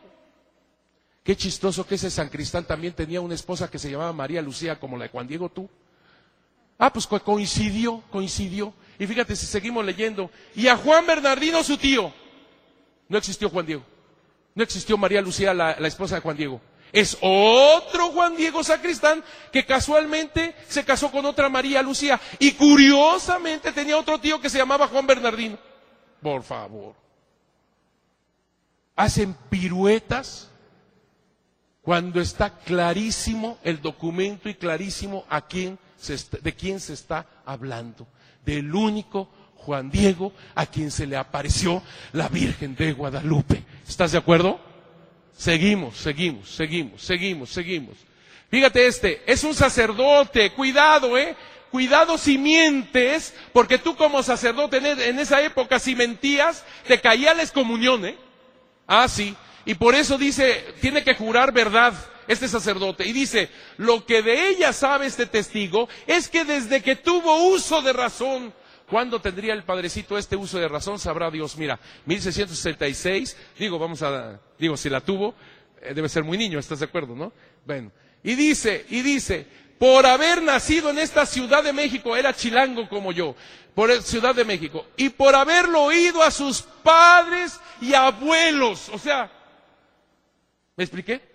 Se está recopilando en 1666. Sí, pero este señor tiene, eh, tiene 66 años y dice que cuando tuvo uso de razón, por lo tanto es antes de 1648. Y todavía me está diciendo que sus padres, sus abuelos. ¿Me expliqué? Sigo. Sigo, otro sacerdote, otro sacerdote, otro sacerdote, de su familia, que a él ocurrió maravillados y absortos, como muy en particular lo supo así este testigo, por habérselo dicho sus padres, abuelos y dignidades de esta ciudad, etcétera, etcétera. Sigo, termino con esto, en este bloque, termino con este, fíjate qué hermoso dice esto. Y después de la dicha aparición, lo tenían por varón santo y como a tal lo respetaban y lo iban a ver. A la dicha ermita donde tenía una casita pegada a ella. Es verdad eso, es verdad, porque a Juan Diego le hicieron una chocita al lado de la ermita donde vivió 17 años. Lo que nos está diciendo el testigo es totalmente cierto. Y fíjate lo que dice, fíjate lo que dice. ¿Dónde estoy? ¿Dónde estoy? Pegada a ella, para que intercediese con la Virgen Santísima, les diese buenos temporales. Y este testigo conoció en pie la dicha casita donde asistía el dicho Juan Diego. He dicho. ¿Estás de acuerdo? Les voy a, pedir que sí prendan ya las luces, que no impide la imagen. Gracias. Miren, se ve un poquito menos, pero es mejor así, que nos veamos todos, porque si no, eh, con los ronquidos no me van a dejar. Eh, si ya, ya conozco la gente, ya, ya. Bueno, a ver, mijos. Vamos a tener que profundizar, que no es una obligación tampoco, pero tenemos que profundizar sobre la mentalidad indígena en ese entonces, porque es la única forma para poder captar todo lo que es Guadalupe. Son antecedentes. Va a parecerles como estamos en una clase de historia. Pues sí, efectivamente, pero también es una clase o, o una conferencia o una plática de cómo pensaban nuestros antiguos. Porque ella es la inculturación del Evangelio, por lo tanto nosotros tenemos que saber qué es lo más importante de estas culturas, qué es lo que ella toma como verdadero y quita cosas que no son verdaderas. ¿Estamos claros? Bien. En, en, en, en, en, en México la parte central es de una mentalidad tolteca. Tolteca. No es azteca lo que, lo que influye. Los aztecas, acuérdate que llegan después. Primero son los toltecas quienes influyen en todo el centro de México, todo el centro de México, la cultura tolteca. Estamos en el centro de la cultura tolteca. Ahí está el valle de la Náhuac, aquí están los grandes lagos salados. Lo que te estoy señalando es Tula, Teotihuacán, Cuautitlán. Aquí Cuautitlán es donde nace Juan Diego, Texcoco. Ah, perfecto, perfecto. Con esa tengo. Muy bien, muy bien. Aquí está Texcoco, Teotihuacán. ¿Te acuerdas las grandes pirámides de Teotihuacán? Es tolteca, es cultura tolteca. La cultura tolteca influye en toda esta área y es una cultura que obviamente tendrá Juan Diego Cuautla Tuatzin. Juan Diego no es azteca, no. Él es de cultura texcocana y por lo tanto de cultura tolteca. ¿Ok? Aquí está Tulpetlac, donde después va a vivir Juan Diego, y aquí en la punta de lo que sería el continente está el Tepeyac. Casi no se ve, pero por aquí donde está la luz está el islote. No sé si lo logren ver porque yo no lo, pero más o menos le trato de atinar. Si se ve un poquito el islote, ¿no lo ven? Si yo, no, no, porque fíjate que está mejor así, así, ahí está. Yo les voy a indicar, yo les voy a indicar, ahí está el islote Ahí, donde me tiembla el dedo, ahí está, ahí está, ahí está. Es que hay muchos terremotos. Bueno, entonces, en el islote inicia lo que se llama el imperio azteca. Ellos llegan después. Ellos fundan su ciudad en 1325 aproximadamente. Ahora bien, los aztecas llegan y toman de la cultura tolteca muchas cosas, educación, mucho toman de la cultura tolteca. Pero en la cuestión religiosa, totalmente distinto. ¿Por qué? Porque los de la cultura tolteca habían alcanzado a creer en un solo Dios, el Dios desconocido, un solo Dios, al cual llamaban Tloquenahuaque. Este, sí, por favor, necesitamos repetir. No es, ojo, óiganlo bien, por favor, por favor. Tloquenahuaque no es un ídolo, no es un ídolo. Es una característica del único Dios. Es como decir, es como decir, ¿cómo llamas, a tú, ¿cómo llamas tú a Dios? El Altísimo, el Todopoderoso, el Omnipotente, el eterno, son palabras que son características del único Dios. ¿Me expliqué?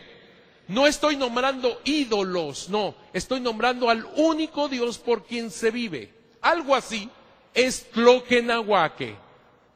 Tloquenahuaque no es un ídolo, sino una característica del único Dios vivo y verdadero. Como dije, Tloquenahuaque. Tloquenahuaque. Mucho mejor, mucho mejor. Ya tienen ocho de calificación. Muy bien. Tloquenahuaque. Ilpa Menoguani, Teyocoyani, Moyocoyotzin. No, no, no se asusten. No le voy a hacer. No, no, ahí quedamos. Tloquenahuaque, Ilpa Menoguani, Teyocoyani, Moyocoyotzin. Eso decía Netzahualcoyot. ¿Quién es Netzahualcoyot? El rey sabio de Texcoco, con mentalidad, por lo tanto, señora, tolteca.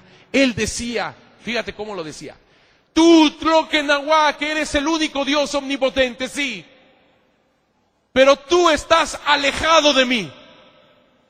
No te importo, Tloquenahuaque.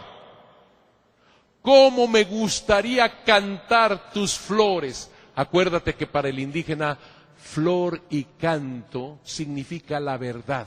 Flor y canto significa la verdad. Por lo tanto, cuando Netzahualcoyo le grita a Tloquenahuaque y le dice, cómo me, me gustaría cantar tus flores, significa cómo me gustaría vivir en tu verdad. ¿Quedó claro? Cómo me gustaría cantar tus flores, Tloquenahuaque, pero tú estás lejos de mí, te burlas de mí porque en mi vida experimento la enfermedad, la ancianidad y la muerte.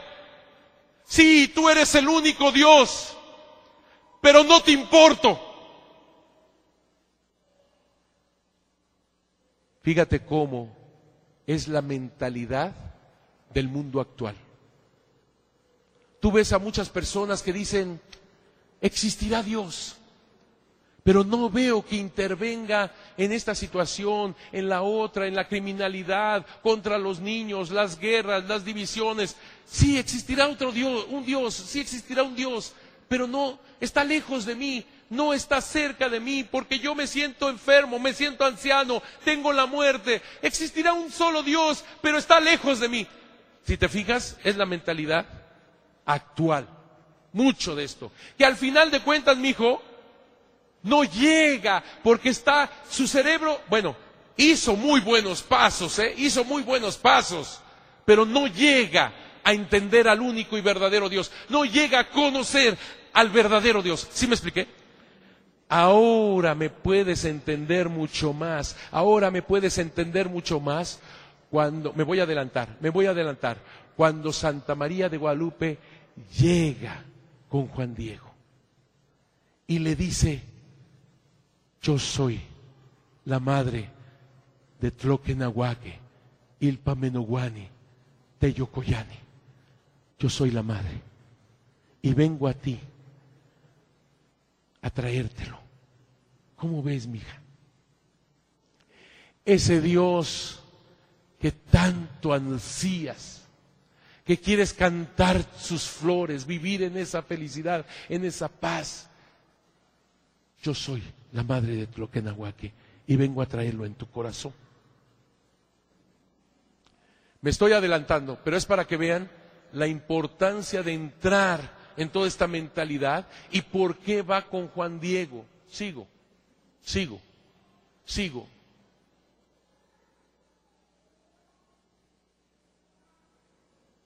Bueno, bueno, probando, probando.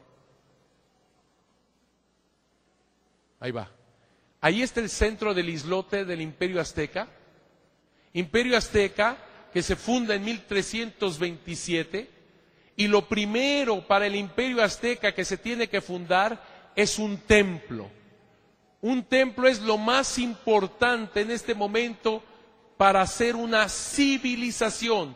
Los indígenas aztecas habían dicho que el principal es Huitzilopochtli, te dije que los aztecas habían tomado algo de los toltecas, pero en la cuestión religiosa no. En la cuestión religiosa los aztecas dicen, nosotros creemos en muchos dioses y el principal es Huitzilopochtli, a quien hay que darle alimento, el corazón y la sangre. Entonces estamos en una mentalidad, mija, de muchos dioses, pero además sanguinarios en este sentido. Tenía que ser alimentado Huitzilopochtli precisamente con estos estos ídolos con el corazón y la sangre. Y el imperio azteca comienza a dominar prácticamente todo México. Ahí tienes señaladas todas las partes que dominan. Sigo, sigo. ¿Te acuerdas que nuestro escudo es un águila sobre un nopal?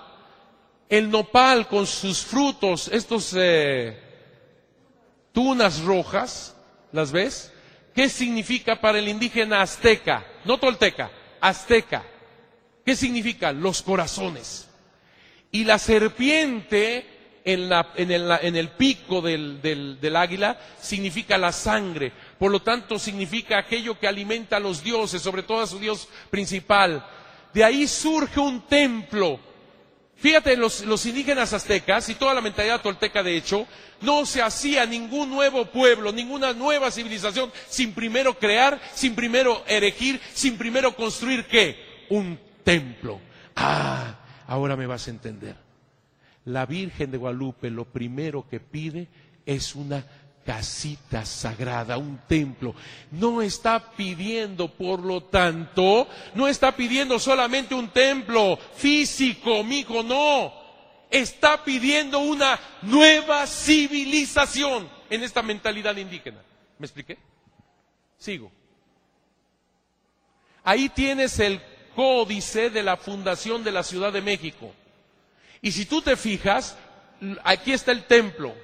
¿Lo ves? pobre, miserable, pero un templo al fin.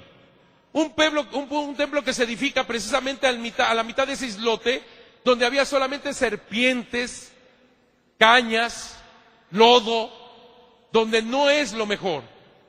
Ahí edificaron el templo. Y lo que ves arriba, la caseta que ves arriba, ahí, es trece caña.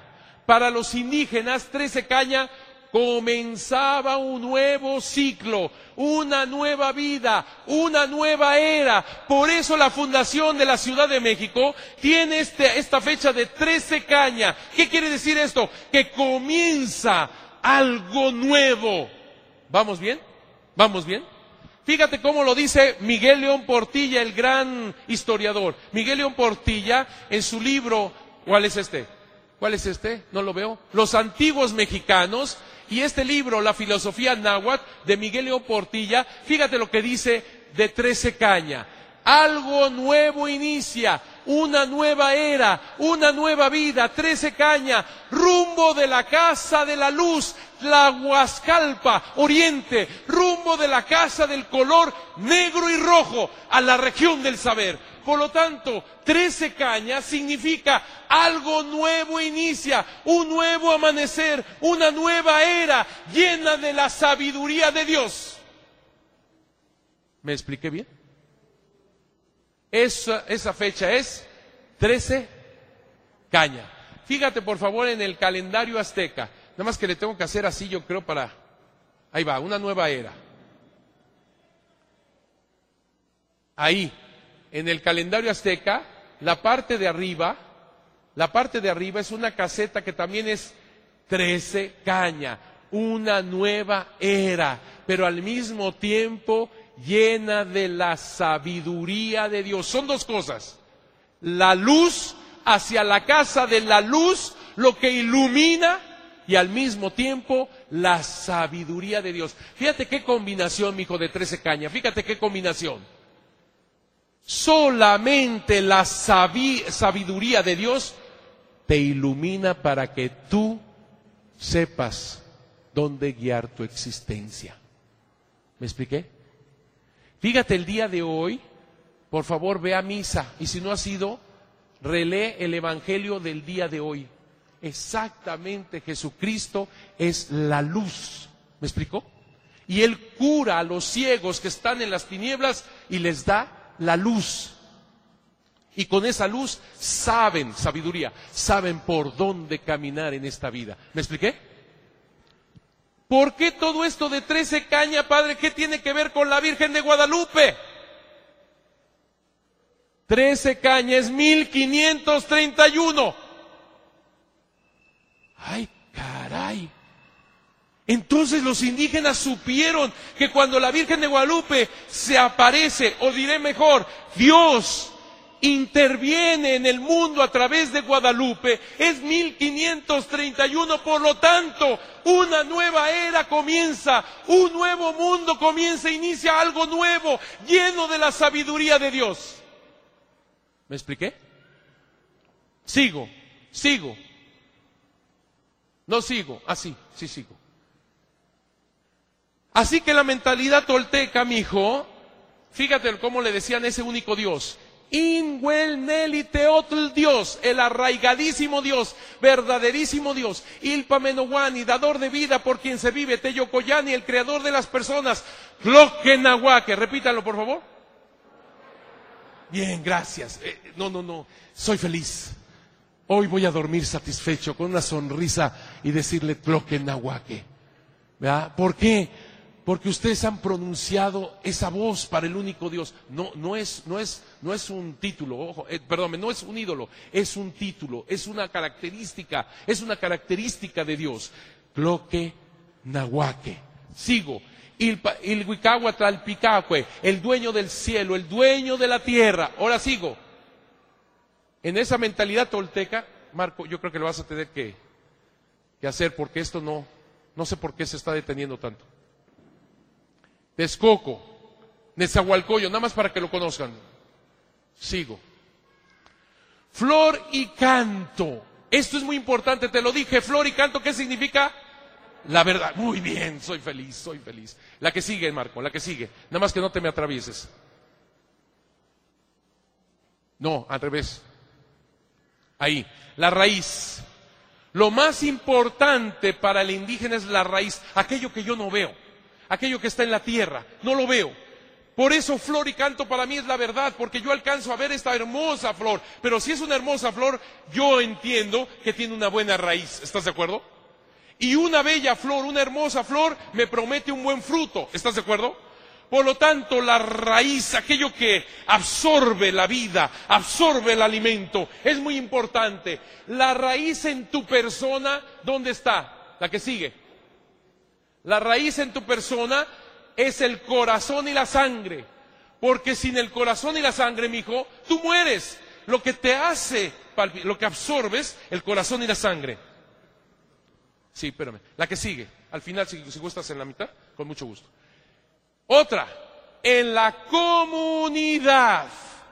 Quien es la raíz, la cultura, la tradición, que es lo verdadero, lo más importante de la sabiduría y la autoridad es el anciano. ¿Sabes quién elegía al emperador? Los ancianos. Los ancianos es la raíz de la familia de la comunidad indígena. Es lo más importante para el indígena. Nuestros ancianos, nuestros abuelos, los franciscanos que no entendían, pobrecitos, no los vamos a culpar, no los vamos a culpar. Pero los franciscanos no entendían los ídolos y todo esto que era malo, ¿eh? Es algo malo. Pero ellos decían, sus antepasados, sus abuelos, que creyeron en todos estos diablos, en todos estos eh, ídolos, seguro que están en el infierno. Tú dile a un, bueno, que te lo digan a ti, que tu abuelo está en el infierno. ¿Me explico? Pero no le entendían los franciscanos. No los vamos a culpar, mijos. Ustedes están peor. Digo, nosotros estamos peor. Obvio, obvio. ¿Por qué? Porque los sacrificios humanos son espantosos. Te lo digo de esta manera, te lo digo de esta manera. ¿Qué pasaría si saliendo de aquí te encuentras con una, una persona que está así, agarrado por unos individuos que le están quitando el corazón, la sangre, que le, están arrancando el corazón para ofrecerlo a un Dios? ¿Qué, ¿Qué harías tú después de desmayarte? A ver, ¿qué harías? Ahorita, ahorita. Dirías, hay, hay algo bueno aquí, ¿verdad que no? No. Imagínate un franciscano del siglo XVI es el demonio, punto. Y si tus abuelos creyeron en esos demonios, tus abuelos están en el infierno. Estoy, estoy hablando nada más de bulto, ¿eh, mijo? No te preocupes. Nada más estoy haciendo referencia, pues, ¿no? Ya se preocupó. Bueno. La que sigue. Esto es importante. Esto significa, esto significa cerro. Aquí está el cerro.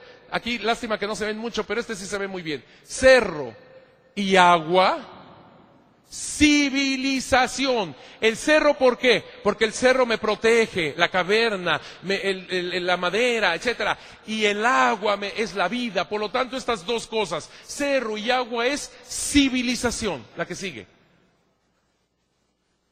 Corazón y rostro significa persona, sabiduría. Fíjate qué hermoso dicen. No, si tiene pilas. Perfecto, soy feliz. ¿Dónde estoy? Ah, sí, rostro y corazón. Rostro y corazón, hijos. Sabiduría de Dios, sabiduría. Hermoso ese, ese, ejemplo. Fíjate tú, mamá, fíjate tú, papá, fíjate tú, profesor, fíjate tú, sacerdote, fíjate tú, religiosa. Tú que tratas de mostrar al otro el verdadero camino y formarlo bien. Un verdadero sabio es aquel capaz de poner un rostro humano en el corazón ajeno. Ándale. Escríbelo, porque tu memoria está como la mía escríbelo. Un sabio, un formador, un educador es aquel capaz de poner un rostro humano en el corazón ajeno. Rostro y corazón significa formación en la sabiduría. Gracias, muy amable, ¿eh? gracias. No, no, no, soy feliz, soy feliz. A ver. Ah, no, sí. Soy feliz el quinto sol. Ellos decían, estamos viviendo esta era del quinto sol, pero tarde o temprano el sol, este sol que conocemos, tarde o temprano se va a destruir, va a despedazarse.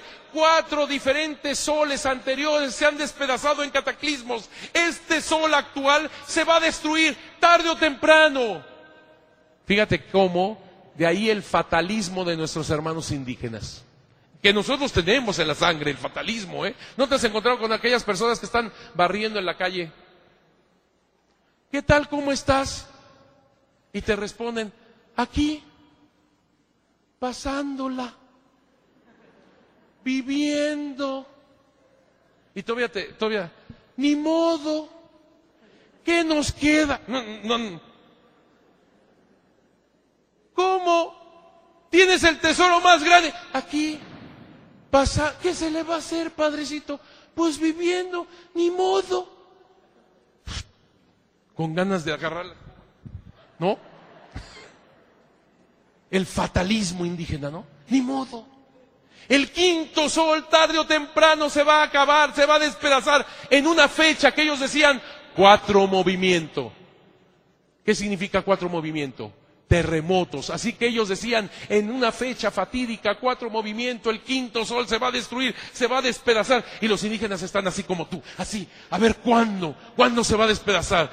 Una fecha terrible, cuatro movimientos. Y entonces los sacrificios humanos, ¿para qué? Para que el sol tuviera fuerza y pudiera combatir a su, a su hermana, la luna, las estrellas. Para que el ciclo de la vida pudiera continuar.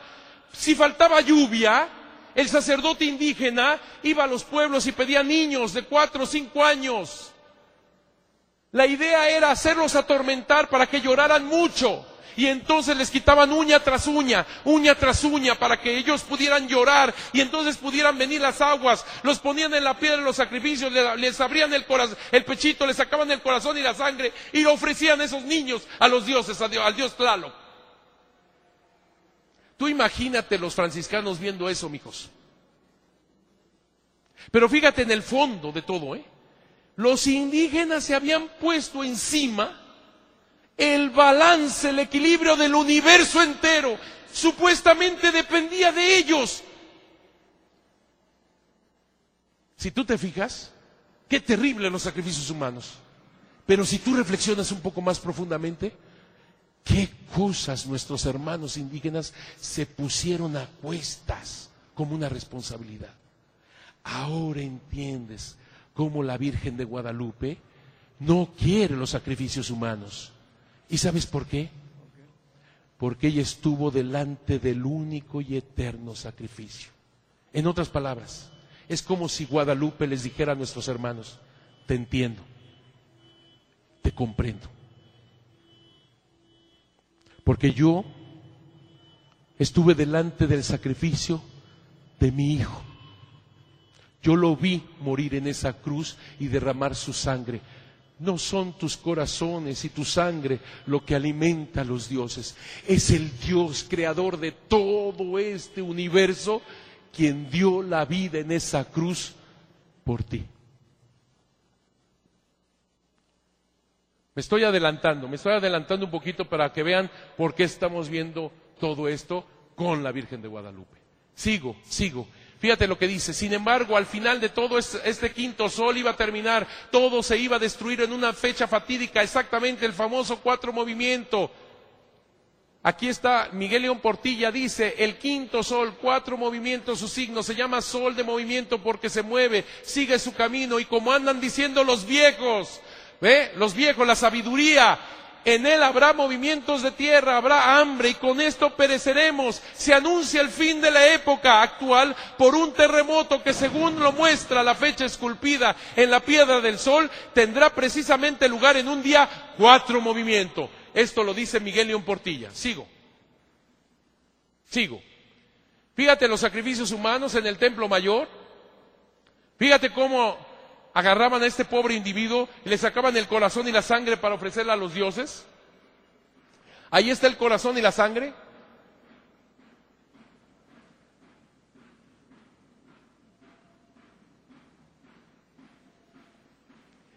Después despellejaban a la víctima, le cortaban la cabeza y la ponían en una olla llena de maíz. Se lo comían, evidentemente. Se comían la víctima en sacrificio. De ahí surge el pozole. ¿Qué pasó? Iban a cenar pozole. Ya los ve. A mí me toca cachete, dijeron. ¿No sabían que, que el pozole es una comida religiosa? Los franciscanos cambiaron la cabeza del cerdo, del, del, prisionero por la cabeza del cerdo. Tradicionalmente es la cabeza del cerdo en el pozole, porque dicen que sabemos igual, tú verás. Ahí está, mira, ahí está el código, ahí se, ve, ahí está la cabeza. Sí lo ves, ¿no? No son mis dibujos, ¿eh? Son, son los códices. Sigue sin. Yo creo la distancia, Marco. Yo creo que es la distancia. Me voy a acercar más. Gracias, pero ahí tú mantente. Aquí están los sacrificios humanos. Todo es para que todo el universo pudiera existir. Ahora vamos a ver, esto rápido, tiene que ser, tiene que ser rápido. Aquí. 1, 2, 3, 4, 5, 6, 7, 8, 9, 10, 11, 12, 13, 14, 15, 16, 17, 18, 19, 20, 21, 22. Perfecto. Ustedes son, ya, 23. Tú también. No hay problema. 23. 23. ¿Ok? Bien. 1, 2, 3, 4, 5, 6, 7, 8, 9, 10, 11, 12. Perfecto. Hasta ti.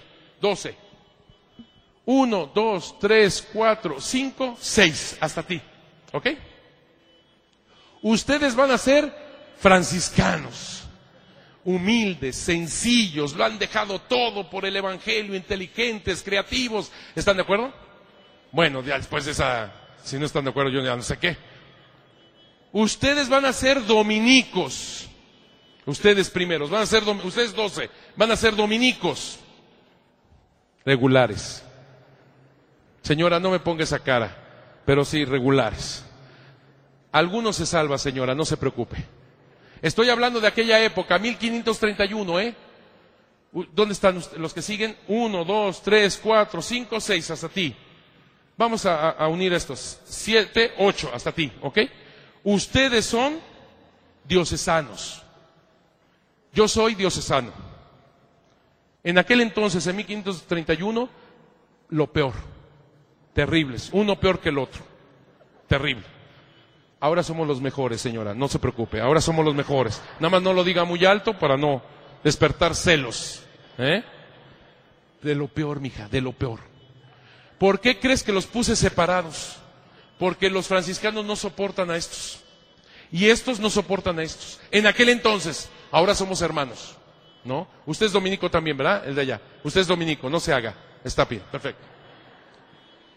Mijos, antes de 1531 era imposible la evangelización.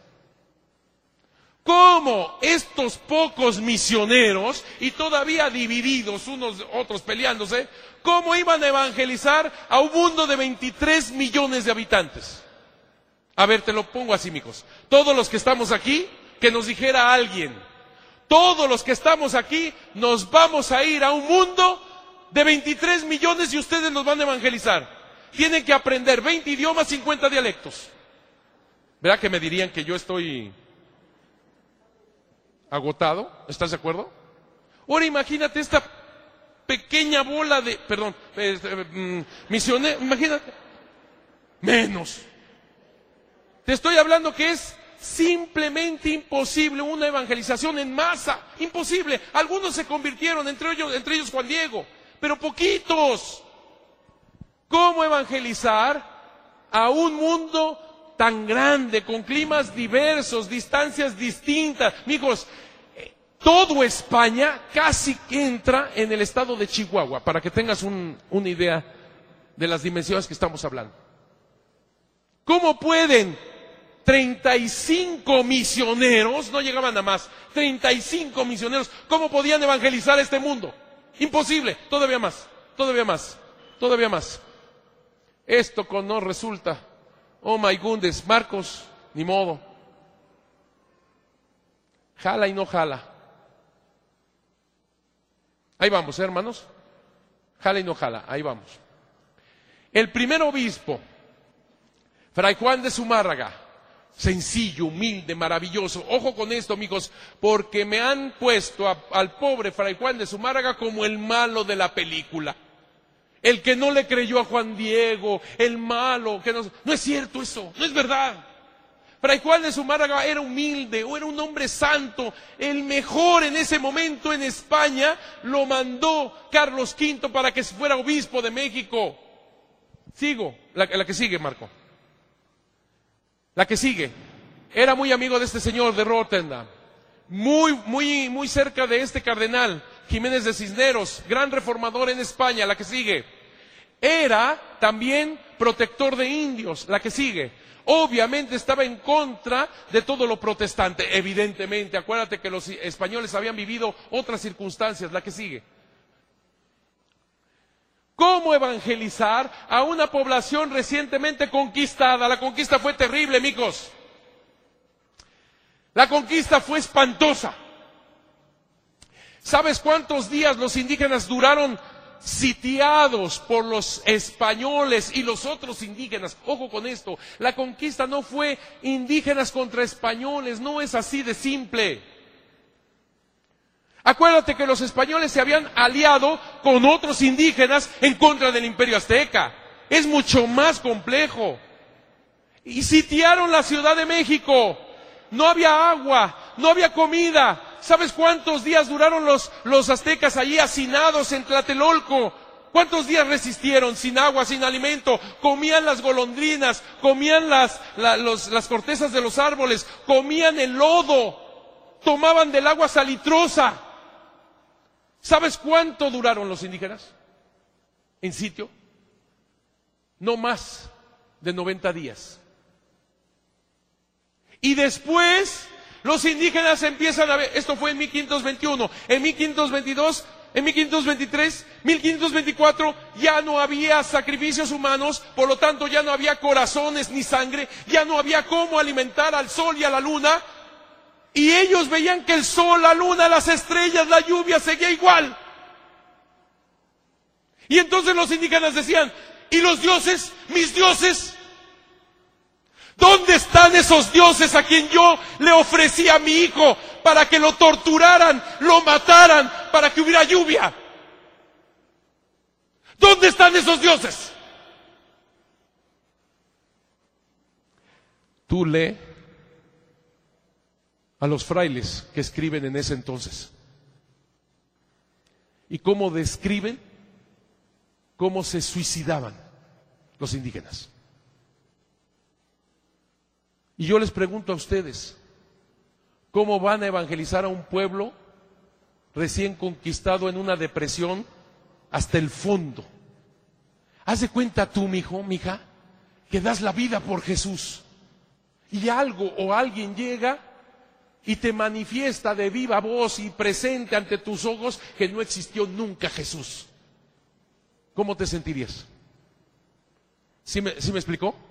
Ahora imagínate los, los indígenas, todo giraba en torno a sus dioses, todo. Y en un día para otro ellos descubren que todo seguía igual.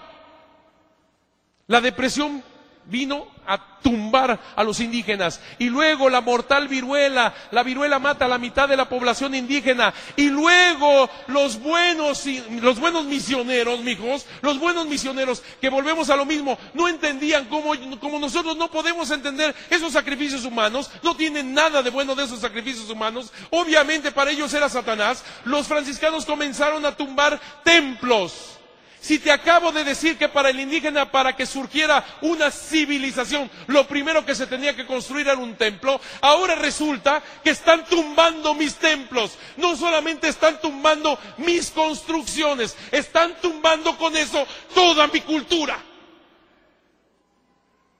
¿Me expliqué? ¿Cómo poder evangelizar a una población que sufre la ruina total de su ser? Sigue, sigue, la que sigue. Y luego Fíjate cómo dicen los, los, los, misioneros. Fíjate, no los culpamos, volvemos a lo mismo. Ellos tratan de salvar el alma de estos pobres indígenas contra estos ídolos. Obviamente, fíjate lo que dicen los, los, frailes. Procuré, dice este fraile que mandó a los doce primeros franciscanos a México, procuré yo con toda ternura de mis entrañas y continuos sollozos de mi corazón librar de la cabeza del dragón infernal las ánimas redimidas por la preciosa sangre de nuestro Señor Jesucristo y que engañadas con la astucia de Satanás viven en la sombra de la muerte destinadas a la vanidad de los ídolos. Fíjate nada más. Y luego fíjate lo que dice eh, Sagún, fíjate lo que dice Sagún. Oh malaventurados de aquellos que adoraron y reverenciaron y honraron a tan malas criaturas y tan enemigos del género humano como son los diablos y sus imágenes, y por honrarlos ofrecían su propia sangre y la de sus hijos y los corazones de los prójimos. La culpa de esta tan cruel ceguedad que en estos desdichados niños ejecutaba no se debe tanto de imputar a la crueldad de los padres, los cuales derramando muchas lágrimas y con gran dolor de sus corazones la ejercitaban. Cuanto al crudelísimo odio de nuestro antiquísimo Satanás, el cual con malignísima astucia los persuadió a tan infernal hazaña. Sigue. Ahora bien, ya vimos algo de los indígenas. Ahora veremos algo de lo que estaba pasando en ese entonces con los españoles. Los dominicos y los diocesanos contra los franciscanos, se unieron con el presidente de la primera audiencia, es decir, el gobierno principal, porque antes estuvo Hernán Cortés y deja ahora una primera audiencia. El presidente de la primera audiencia se llamaba Nuño de Guzmán. Ay, hijo. En este micrófono salió mejor que la otra vez, ¿eh? Nuño de Guzmán. ¿Por qué lo dice así, Padre? Porque Nuño de Guzmán es el que erraba, robaba, secuestraba, asesinaba. Nuño de Guzmán. Mira, oye, oye, efectos especiales, efectos especiales. ¿Sabes si te vas al infierno, quién te va a abrir la puerta? Nuño de Guzmán. Yo que tú, mi hijo, me convertía. Nada más por no verle la, cara a este Nuño. No, hoy no duermes, vas a estar así con las ay, ay, con la luz prendida, agarrado en las sábanas. Hoy, hoy no duermes. Nuño. ¿No se te va a olvidar? ¿Cómo se llama? Hasta cohetes.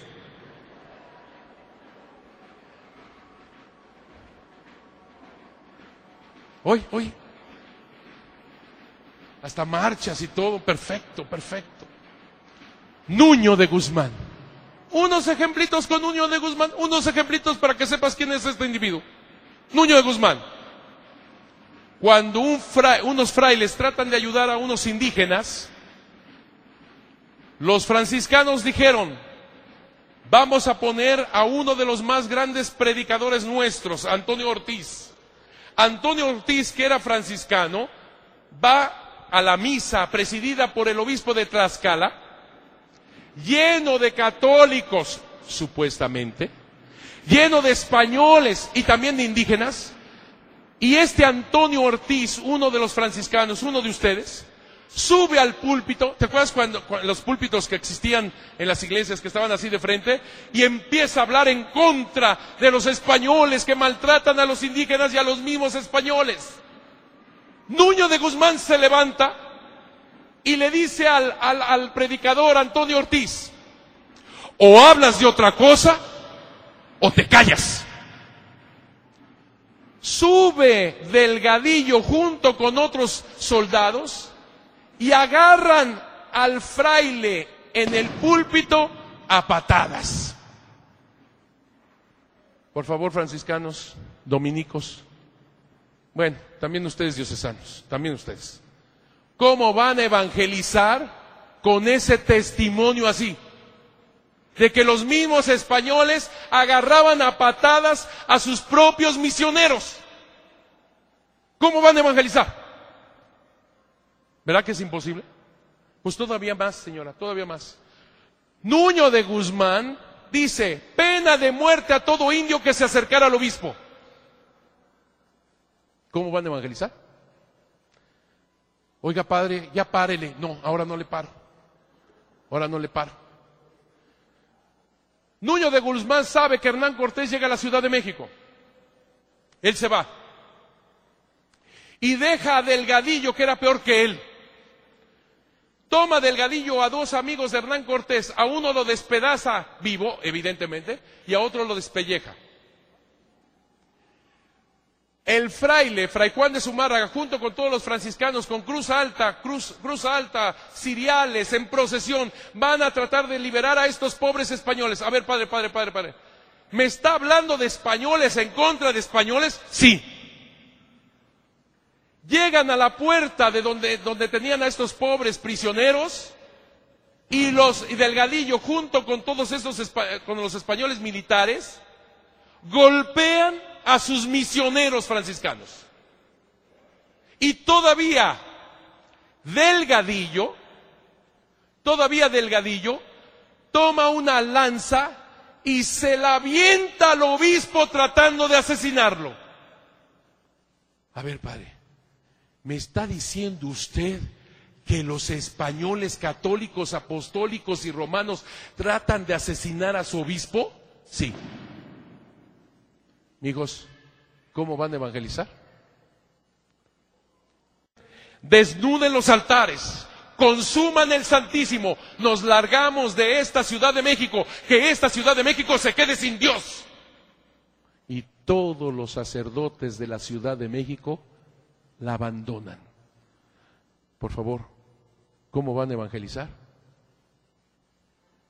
Hijos, lo que les estoy tratando de decir muy rápidamente y con todo esto es que era imposible la evangelización antes de 1531. Obviamente, en Europa las cosas estaban muy mal con todo esto de Lutero, todo el protestantismo que se estaba eh, verdaderamente terrible en Europa. La que sigue, Marco. Zwinglio, la que sigue. Enrique VIII, la que sigue. Calvino, en Francia, la que sigue. Todavía en 1530, ahí lo dicen los códices, aquí están los códices, el Teleriano Remensis y el Códice Vaticano A, hablan de que en 1530 hubo tres terremotos.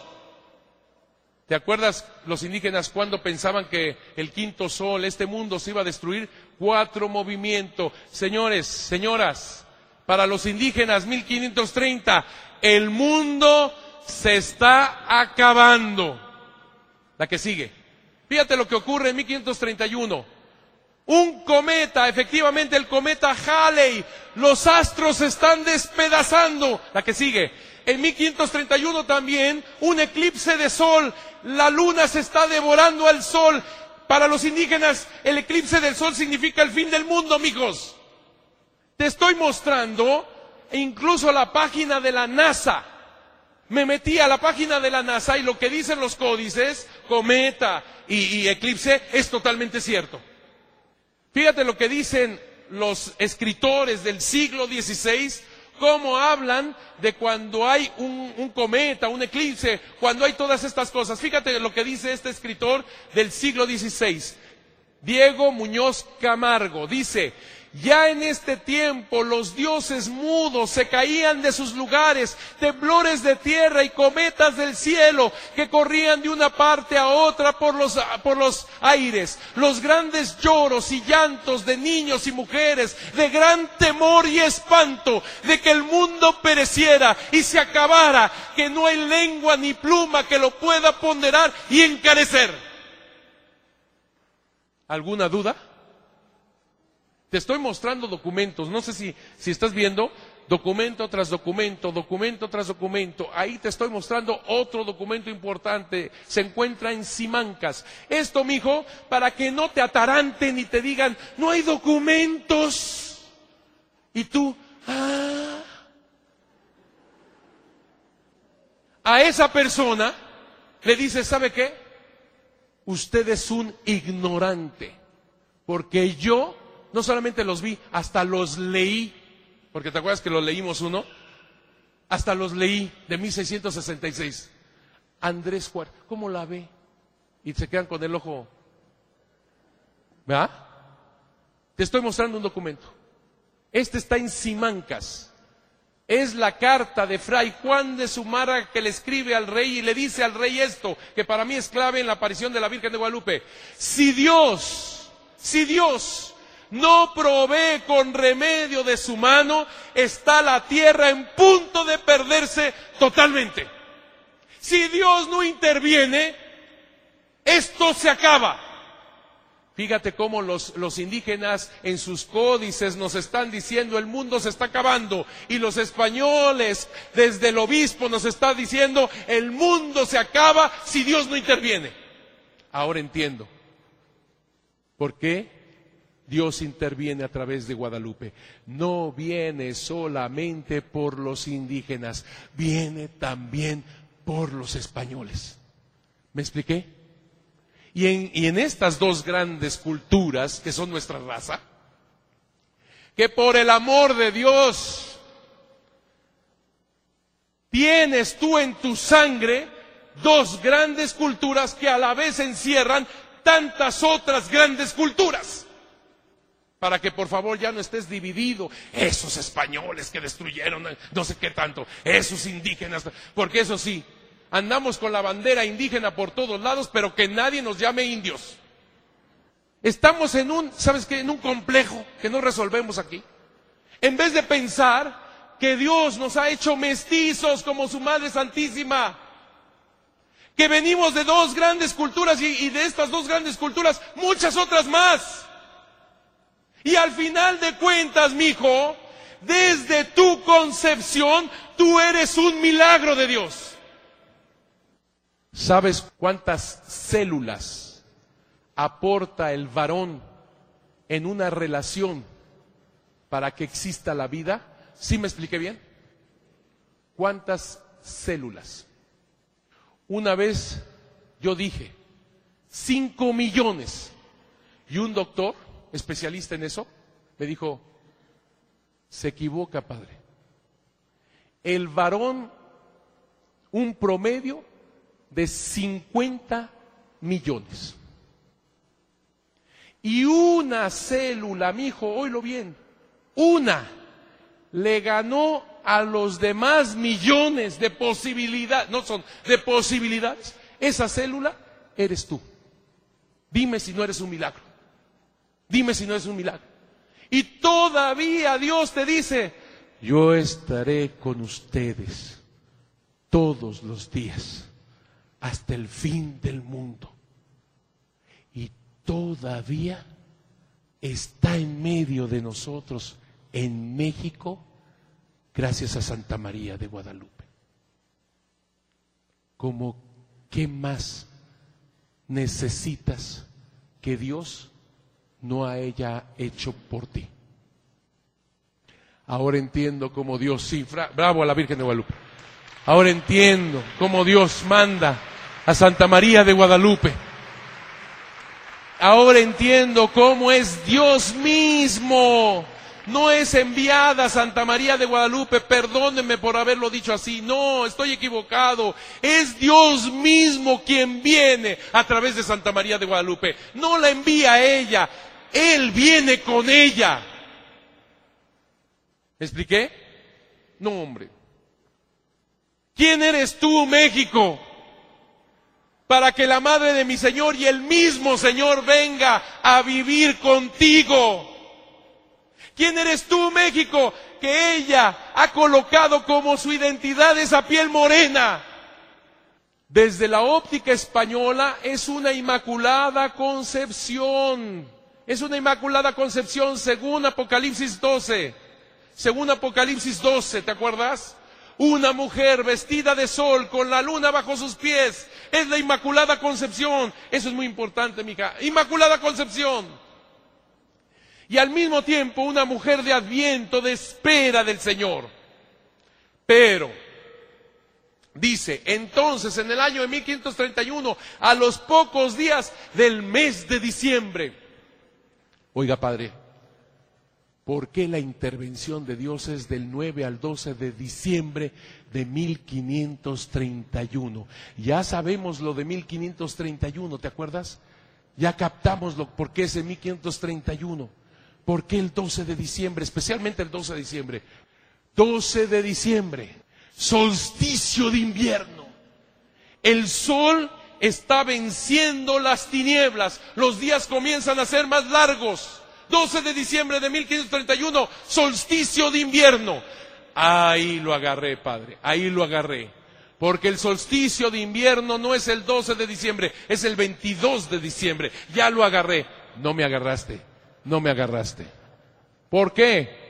Porque el calendario europeo de aquella época estaba mal, estaba en un error de 10 días se había desfasado el calendario europeo diez días y no coincidía con lo astral. El Papa en 1582, fíjate hasta dónde, 1582 quitó diez días al calendario español para que pudiera coincidir astralmente. Eso quiere decir, mico, que el 12 de diciembre de 1531 era solsticio de invierno astronómicamente. Y solsticio de invierno, mija, el sol comienza a vencer las tinieblas. Por eso en esa fecha es tan importante la que sigue. Es importantísima esa fecha para los indígenas que hacían el fuego nuevo. Ay, padre, ¿cómo el fuego nuevo? Eso me recuerda a el fuego nuevo, ¿qué te recuerda? ¿Qué te recuerda? Exacto, y, que, y el sábado de gloria, la vigilia pascual, ¿qué es? Pascua, amigos, el fuego nuevo. ¿Y quién es el fuego nuevo al final de cuentas? Cristo. Fíjate qué interesante, la Virgen de Guadalupe está tomando lo bueno y verdadero, ¿me explicó? Y lo está llevando en plenitud a quién? A Cristo nuestro Señor. Es, miren, hasta la, ay, no, no, no, hasta la piel se me hace de chicken, ¿cómo se, no? realmente de gallina, pues ya, estoy. Fuego nuevo, mijos. Y todavía más, oiga padre, no está usted inventando, no, no, no, fíjate en esto, fíjate, 1531, rumbo de la Casa de la Luz, ¿te acuerdas? 1531, 13 cañas, ahí están los calendarios, este, esto que están viendo estos calendarios los, los hizo Boturini en el siglo XVIII, con todos los elementos que él contaba, él coleccionó estos códices y demás, hizo los calendarios y captamos que el 12 de diciembre era la principal fiesta de Panquetzalistli. Ahí está. Panquetzalistli. Mijo, mija, no es un dios, no es un dios. Así se llama la fiesta. Panquetzalistli. Por favor, esto lo tienen que repetir como Tloquenahuaque. Lo tienen que repetir para que se les quede en su boca, en su corazón, en su alma, en su cerebro. Después de mí. Panquetzalistli. Perfecto, perfecto. Nada más no, le vayan a poner así a un niño recién nacido, por el amor de Dios, por el amor de Dios. Porque imagínate, ven tú Panquetzalistli. No, pero memorícenlo. Si es que le ponen cada. Bueno, por favor, Panquetzalistli. ¿Qué es la importancia de Panquetzalistli? Es una gran fiesta para los indígenas que hacían tantos y tantos sacrificios humanos. Fíjate lo que dice Motolinia, no lo digo yo, lo dice el gran escritor del siglo XVI, un misionero que vino aquí, un franciscano, dijo, Pascua o fiesta principal de los indígenas. Exactamente la Virgen de Guadalupe, quien trae a Jesucristo en su inmaculado vientre, que significa la encarnación del Verbo, al mismo tiempo Jesucristo nuestro Señor se encuentra con el ser humano en lo que llaman los indígenas la Pascua indígena. Te lo digo de otra manera para que me entiendas la profundidad. Ah, mira, lo teníamos así. Esto fue un descubrimiento apenas del año pasado.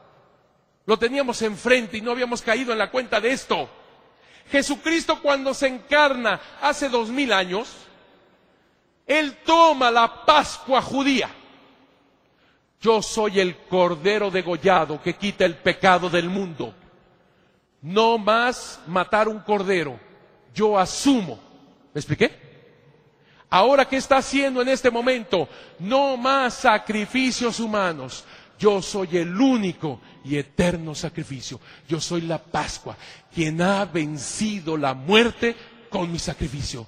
Eso que tú buscabas, tú, Tlokenahuaque, Ilpamenoguán, y tú estás lejos de mí, y yo sufro aquí porque solamente experimento la enfermedad, la ancianidad y la muerte.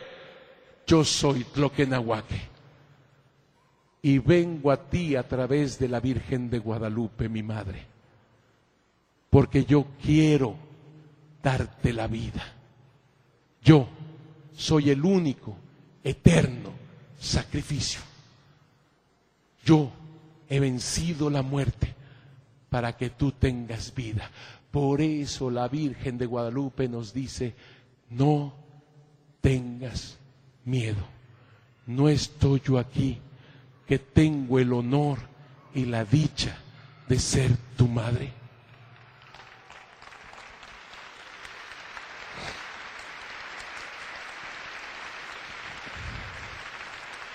Es brutal, mijos. Es brutal.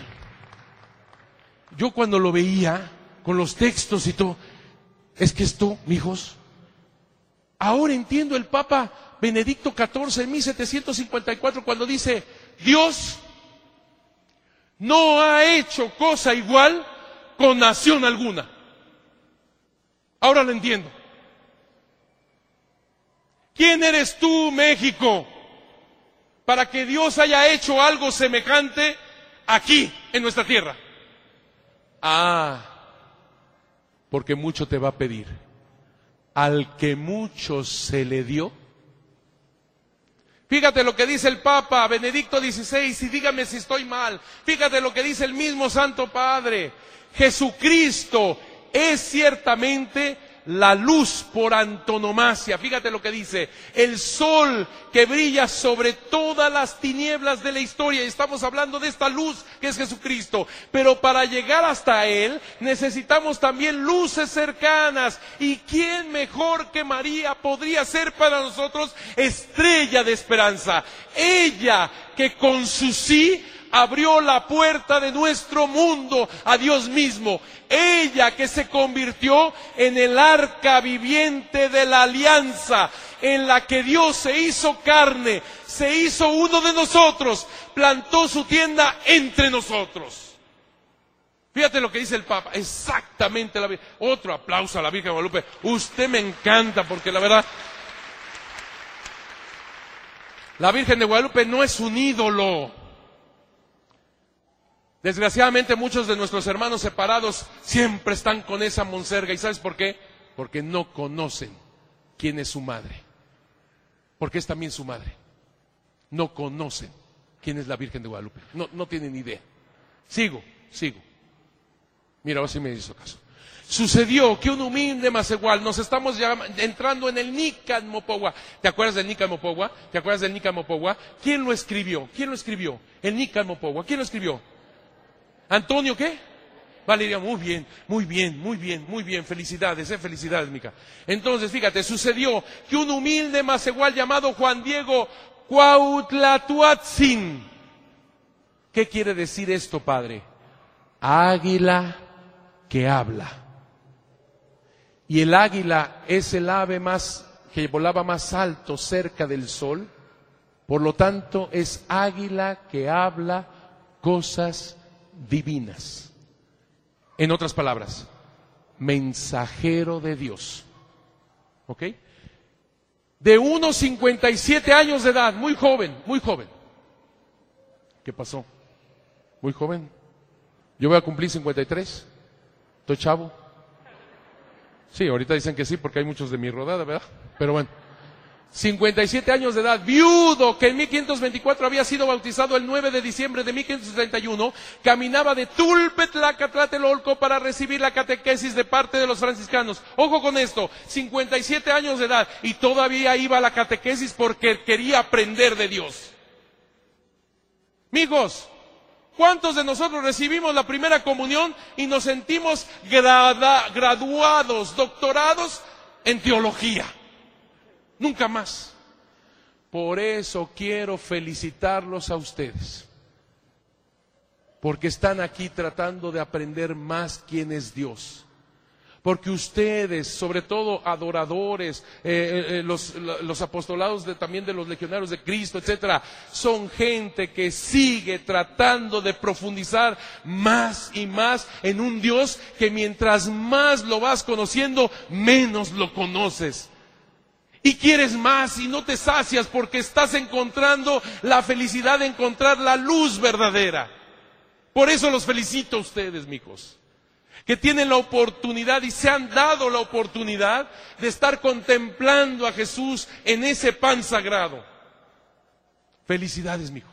Por eso, me siento tan honrado de hablarles de la Virgen de Guadalupe a ustedes. Sigo, sigo. Era sábado, muy de madrugada, amigos. Sábado, sábado. ¿Saben lo que significa sábado? ¿A quién litúrgicamente se dedica el sábado? Litúrgicamente, ¿a quién? A la Virgen María. El domingo es al Señor, domingo, día del Señor. Por lo tanto, es ir a Jesús por medio de María. Eso. Bien, mija, gracias. Por medio de María venía en pos de Dios y de sus mandatos y al llegar cerca del cerrito donde se llama Tepeyac, ya relucía el alba, todo 1531, ¿te acuerdas? Hacia el rumbo de la casa de la luz, hacia algo que nuevo que comienza, una nueva era, la que sigue, la que sigue, en ese cerro pedregoso, polvoso, salitroso, él llega, fíjate los mapas por favor, fíjate los mapas, ahí están los grandes lagos de la Ciudad de México, todos son salitrosos, todos tienen y luego aquí, este, ahora sí se ve muy bien, ¿eh? Ahora sí se ve muy bien la isla, el islote donde surge el imperio azteca. La que sigue, ahí va, ahí va. Ahí está Cuautitlán, donde nace Juan Diego, la que sigue. Él se va porque se casa con María Lucía, y ya sabes la mujer, ya sabes la mujer, ya sabes la mujer. Tiene la última palabra el hombre, ya sabemos eso. Y entonces se van a Tulpetlaca a vivir con su tío Juan Bernardino. Todo lo amarillo que ves, todo lo amarillo que ves es para llegar hasta Tlatelolco. A ver si se ve Tlatelolco. Es en la parte norte, ahí está, en la parte norte del islote. Aquí está Tlatelolco. Aquí venía el catecismo. Zumárraga habita aquí donde está la iglesia mayor. Aquí habita Zumárraga. Entonces está aquí Tlatelolco, donde están los franciscanos. Entonces, la que sigue. Juan Diego, por lo tanto, tiene que llegar al Tepeyac. ¿Lo ven? Ahí está el Tepeyac. Ahí en la puntita está el Tepeyac. Cerro Punta o Cerro Nariz. Un cerro pedregoso, muerto, polvoso, lleno de basura, lleno. Ahí se transforma en un cerro lleno de piedras preciosas. El sol como rayos de oro Maravilloso, maravilloso. Y entonces Juan Diego dice, ¿dónde estoy? ¿Dónde me veo? Imagínate, porque en ese cerro comienza a escuchar cantos. Ah. Para el indígena, flor y... Exacto, flor y canto. Verdad. Exacto, flor y canto la verdad. Por lo tanto, se está acercando, está llegando a la atmósfera de la verdad de Dios. ¿Por qué crees, mija? que Juan Pablo II quiso para que sea fiesta de Juan Diego el 9 de diciembre, que vamos a celebrar ya dentro de poquito, el 9 de diciembre, porque es cuando Juan Diego entra a la atmósfera divina del paraíso. y dice Juan Diego, Dice Juan Diego, ¿dónde estoy? ¿Dónde me veo? ¿Acaso allá donde dejaron dicho los antiguos, nuestros antepasados, nuestros abuelos? En la tierra de las flores, en la tierra del maíz, de nuestra carne, de nuestro sustento, ¿acaso en la tierra celestial? ¿Te estás dando cuenta cómo la Virgen de Guadalupe está tomando la inculturación del Evangelio? A ver, mijos, a ver, mijos, a ver, mijos. Juan Diego nunca dice, ¿dónde estoy? ¿Acaso en el paraíso que los franciscanos muy amablemente me enseñaron en la catequesis de los sábados en la mañana? No dice eso, no dice eso, no dice eso. ¿Qué dice? ¿Acaso en la tierra de mis abuelos, mis ancestros, mis antepasados? ¿Sabes lo que le está diciendo María al indígena? Los franciscanos le decían, tus abuelos, tus antepasados que adoraron esos ídolos, seguro están en el infierno. ¿Te acuerdas? María de Guadalupe le está diciendo, le está inspirando en este momento a Juan Diego el cielo de tus antepasados, tus abuelos. No están ellos en el infierno. Es el mismo cielo de mi Hijo Jesús. ¿Me explico? No, no, no, no. Es una maravilla, amiga. Porque con eso está diciendo tu cultura, tu raíz, tu sabiduría, todo lo que significa el anciano es válido. Porque no conocían a mi hijo. Pero ahora tú lo conoces. ¿Me explicó? Ay, es que está valorando nuestra raíz. ¿Te das cuenta, mi hijo, mi hija, que Juan Pablo II canonizó, como te dije, a Juan Diego diciendo, Juan Diego Cuautla Tuatzin? Y al mencionar el nombre indígena de Juan Diego, Juan Pablo II está haciendo lo mismo que María. Tu cultura, tu sabiduría, tu raíz es válida. ¿Me expliqué? Tú vales y mucho. Sigo. No, espérame. No, no, perdón, perdón, perdón, perdón. Es que aquí voy a decir una cosa importantísima. Ahí está plasmado el Génesis. ¿Por qué, Padre?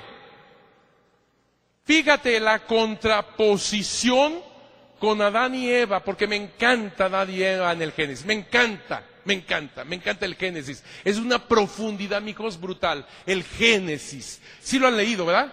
Sí lo han leído. Cuando Dios ha creado todas las cosas, ha llamado al varón, no a la mujer, al varón primero, y lo trae y le enseña todas las cosas y le dice, ponle nombre.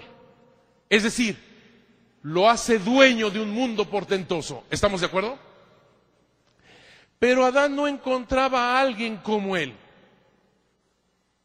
Y dice Dios, no es bueno que el hombre esté solo. ¿Solo? Si tiene a cuanto animal.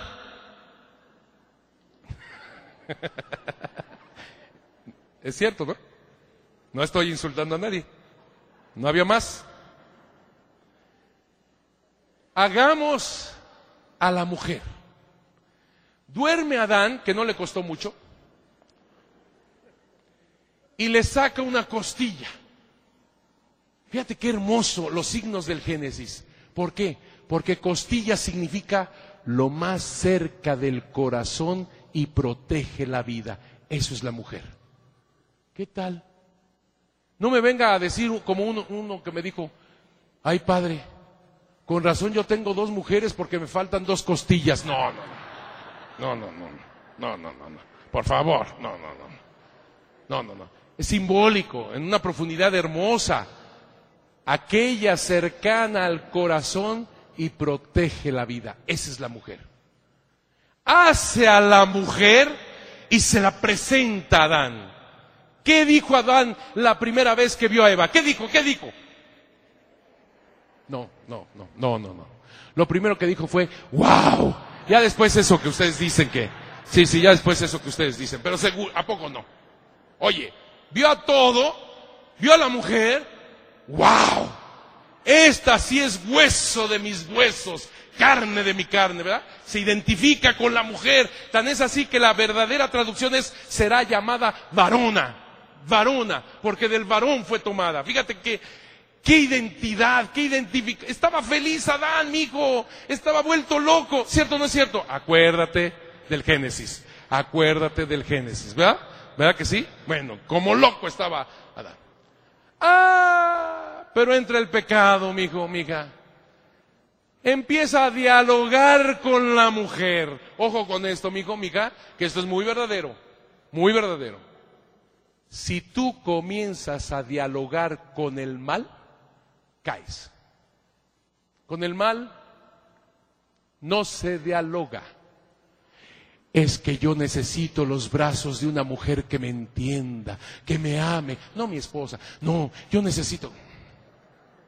Y empiezas a justificarte y a redondearle. Y por humanidad y por caridad vas a hacer el mal.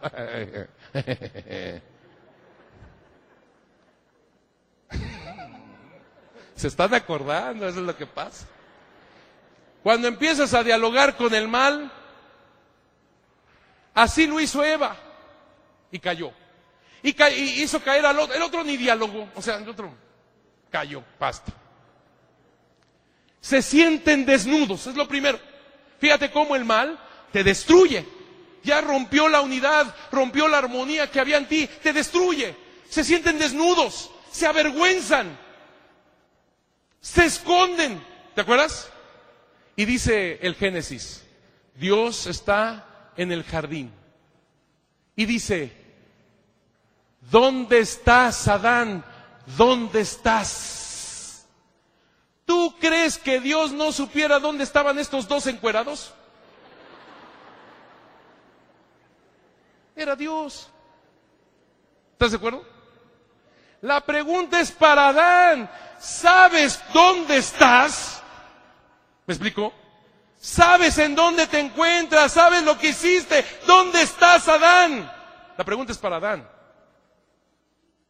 Sale el hombrecito, mijo, mija. Sale el hombrecito, apenas la higuera se le está cayendo.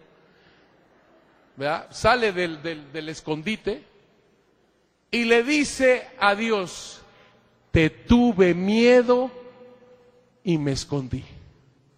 Fíjate cómo el mal destruye todo, toda la relación. ¿Quién te hizo ver que estabas desnudo?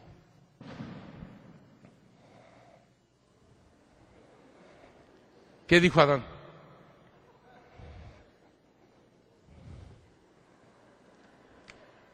¿Se acuerdan, verdad?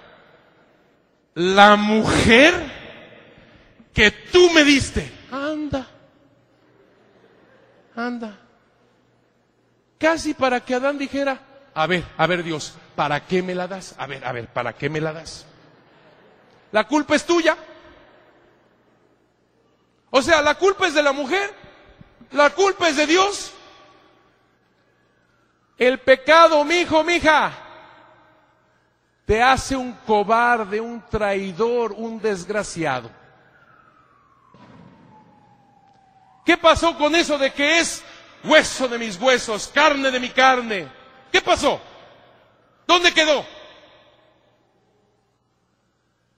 El pecado te destruye, destruye la relación con los demás, destruye la relación con Dios. Te tuve miedo y me escondí. ¿Para qué me la das? Estamos aquí muy jijiji, jajaja, pero el pecado, mijo, destruye todo, todo. A ver, a ver, a ver. ¿Qué hubiera pasado? No pasó, ¿eh? No pasó Estoy diciendo, ¿qué hubiera pasado si Adán le hubiera dicho a Dios, Señor,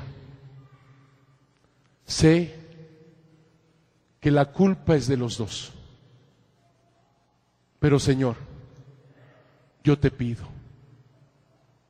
que yo sea quien lleve el castigo no la toques a ella. Porque sabes que, Señor, tú que hiciste todas las cosas, no encontré a alguien que yo verdadera amada, amara como a ella. Pero tú hiciste a Eva y la hiciste de mí mismo. Y yo cuando la vi, Señor, me enamoré de ella. A través de su mirada pude ver lo maravilloso, lo hermoso, lo portentoso de toda tu creación. Señor, los dos tuvimos la culpa, pero déjame a mí llevar el castigo. A ella no, Señor. A ella no, porque la amo con todo mi corazón.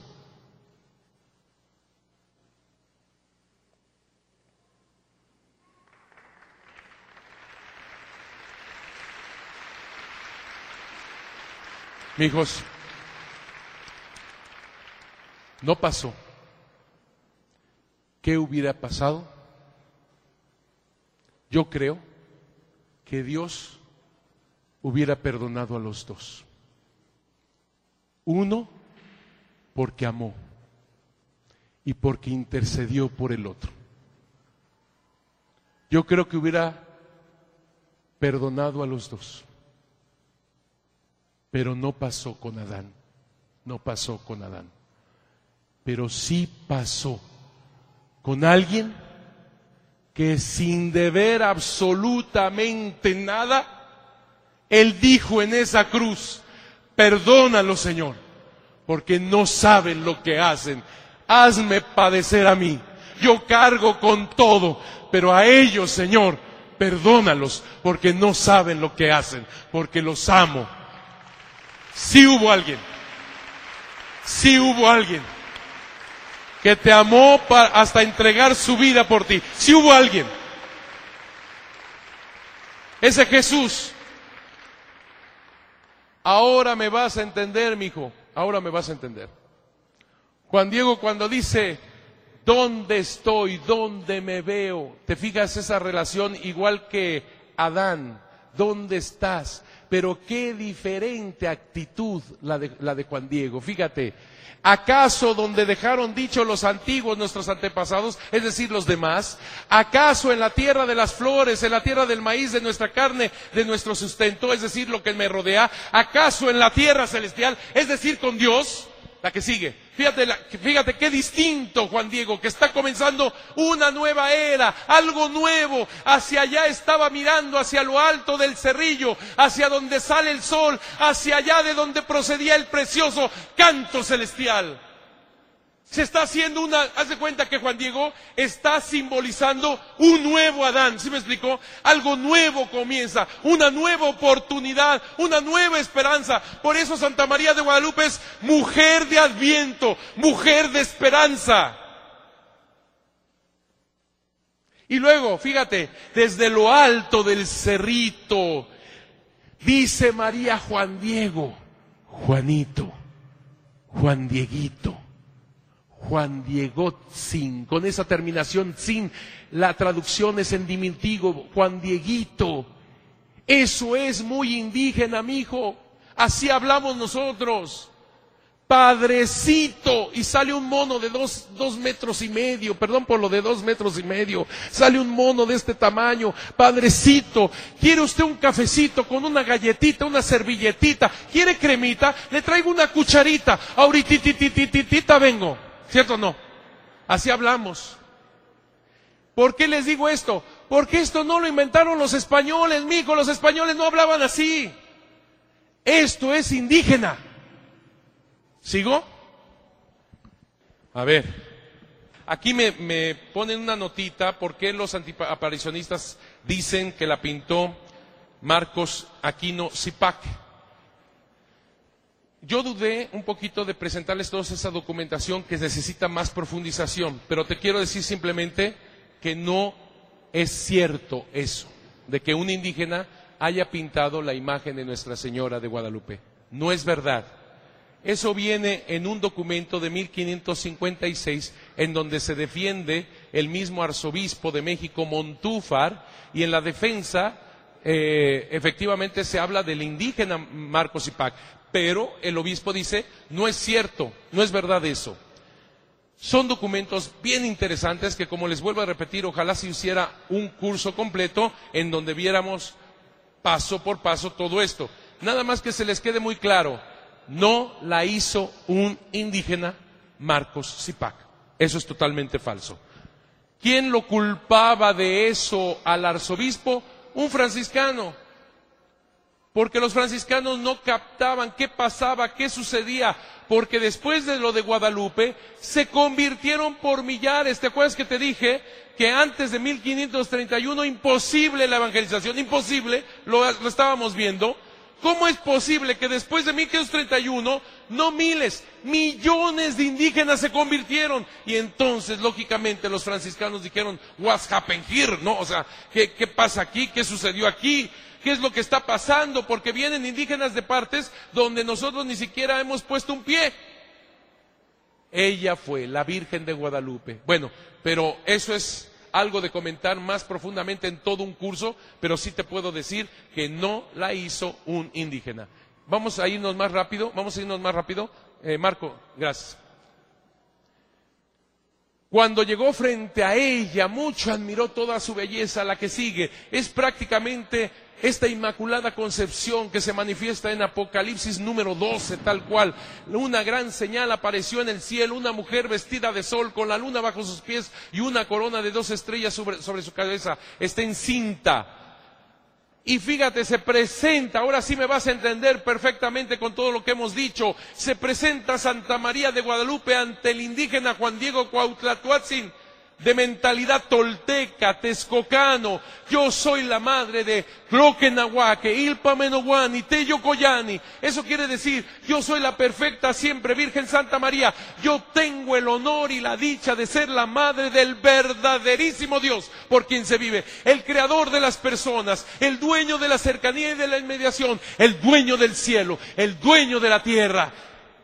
Entendió perfectamente Juan Diego entendió que ella era la madre de Jesús, pero entendió perfectamente que se estaba presentando como ese Dios único, desconocido, que venía al encuentro del ser humano. No era un Dios alejado, era un Dios cercano a través de la Virgen de Guadalupe. La que sigue. Fíjate lo que pide la Virgen mucho quiero, mucho deseo que aquí me levanten mi casita sagrada. Y como ya me estás entendiendo mucho mejor, al pedir un templo, al pedir una casita sagrada, no está pidiendo un templo físico solamente, solamente. Por supuesto que lo está pidiendo, pero no solamente, porque al, al construirse un templo, ¿qué se construía, amigos? Una civilización del amor de Dios. Eso es lo que está pidiendo la Virgen de Guadalupe. Oiga, Padre, ¿y cómo sabe que es una civilización del amor de Dios? Porque la Virgen de Guadalupe le dice a este templo, casita sagrada. Por lo tanto, la Virgen de Guadalupe está describiendo el templo como la casa del mismo Dios. En otras palabras, una familia, un hogar en donde, fíjate, lo manifestaré, aquí lo dice, lo daré a las gentes en todo mi amor personal, en Él que es mi mirada compasiva, en Él que es mi auxilio, en Él que es mi salvación. Te lo dije al inicio, la imagen de Nuestra Señora de Guadalupe está centrado, ¿quién? Jesucristo nuestro Señor. En el mensaje de la Virgen de Guadalupe, está dirigido, está centrado a quién? A Jesucristo nuestro Señor. Quiero un templo sagrado, quiero una, una, casita sagrada en donde lo manifestaré, lo daré a conocer. ¿Quién es ese lo? A Él, a Él, a Él, ¿quién? Jesucristo nuestro Señor. Luego fíjate, fíjate lo que dice porque yo en verdad soy vuestra madre compasiva, tuya y de todos los hombres que en esta tierra estáis en uno, y de las demás variadas estirpes de hombres, mis amadores, los que a mí clamen, los que me busquen, los que confíen en mí, porque ahí les escucharé su llanto, su tristeza, para remediar, para curar todas sus diferentes penas, sus miserias, sus dolores. ¿Te das cuenta por qué yo digo que ella quiere una nueva civilización del amor de Dios? Todo lo está diciendo. Todo lo está diciendo. No es una civilización más, no es un pueblo más, es una nueva civilización del amor de Dios. Sigo, sigo. Fíjate, y para realizar lo que pretende mi mirada compasiva, anda al palacio del obispo. Ojo con esto, amigos. La Virgen de Guadalupe, la Madre de Dios Omnipotente, se somete a la autoridad del obispo. No se hace nada sin la aprobación del obispo. Te lo digo de otra manera y lo digo con mucho respeto, con mucho cariño, pero lo tengo que decir. La Virgen de Guadalupe no es protestante. Así como lo oyes. Se somete a la autoridad del obispo. ¿Por qué? ¿Quién hizo la iglesia? Cristo Jesús. Por lo tanto, al someterse al obispo, a la iglesia católica que representa el obispo, se está sometiendo a su Hijo Jesús. ¿Sí me expliqué? Así que ella es la que sigue, madre de la iglesia, forma iglesia. La Virgen María es madre de la iglesia, forma iglesia. Te lo digo de otra manera, mijo, te lo digo de otra manera. Si tú escuchas de una supuesta aparición de María en donde ella supuestamente dice, no le hagas caso al obispo, aquí nosotros hacemos nuestro rollo y yo te convierto a ti como en mi líder. Cuidado amigos, cuidado. Eso será todo, menos María. ¿Quedó claro? Porque no falta aquel que diga, ah, hay una aparición en tal lado, en tal lado. Ya los obispos dijeron que no es verdad, pero no le hacemos caso. Cuidado, cuidado, cuidado. Eso será todo menos María. María se somete a su hijo en la persona del obispo. La que sigue. Ya te imaginarás, Juan Diego, que no sabe español, no sabe vasco, ir con el obispo que no sabe muy bien español, tampoco sabía muy bien español el obispo. ¿Cómo, padre? No, lo que hablaba el obispo Fray Juan de Zumárraga era vasco. No sabía tampoco náhuatl. Ya te imaginarás, Juan Diego, cuando llega al obispo y le dice, la Virgen me habla, anda tú. y quiero un templo. Ora pues. Y cerca del Tepeyac, anda tú. Mijos, Fray Juan de Zumárraga fue lo máximo, maravilloso, sencillo, humilde, un gran obispo. No es el malo de la película, te lo digo de esta manera, te lo digo de esta manera. ¿Qué hubiera pasado si tu vecina llega contigo y te dice, la Virgen me habla? A ver, ¿qué dirías tú? ¿Qué dirías tú? ¿Qué dirías tú? ¿Qué le pusiste al café? ¿No? Ah, tomando café irlandés. Ah, ¿a poco no? ¿A poco le creerías luego, luego, la Virgen me habla? Sí, tú. Por favor, no es el obispo Fray Juan de Zumárraga el malo de la película, no. Y ahí tienen películas donde sale como el ogro, el que no le creyó a Juan. No, los que dejaron fuera a Juan Diego y que no lo dejaban entrar, no fue el obispo, fueron los criados. Fueron los criados. No fue el obispo. ¿Me expliqué bien? Fueron esos criados llenos de complejos que en un ladrillo se marean. Porque tienen un carguito y se sienten los dueños de... ¿No es cierto?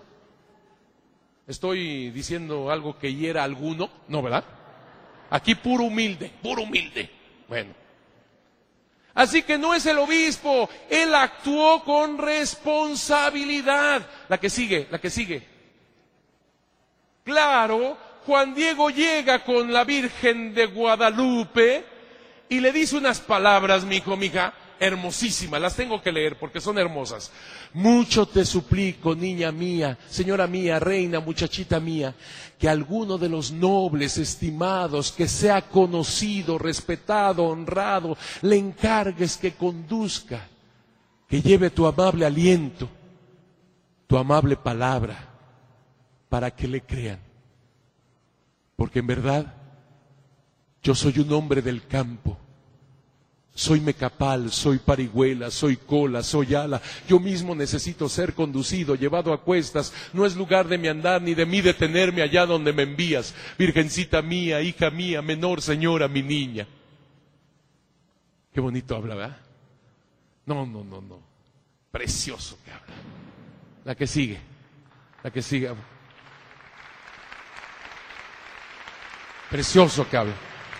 ¿Cómo me sentiré yo como postulador de este gran Señor? Imagínate. Ah, pero fíjate cómo le contesta la Virgen.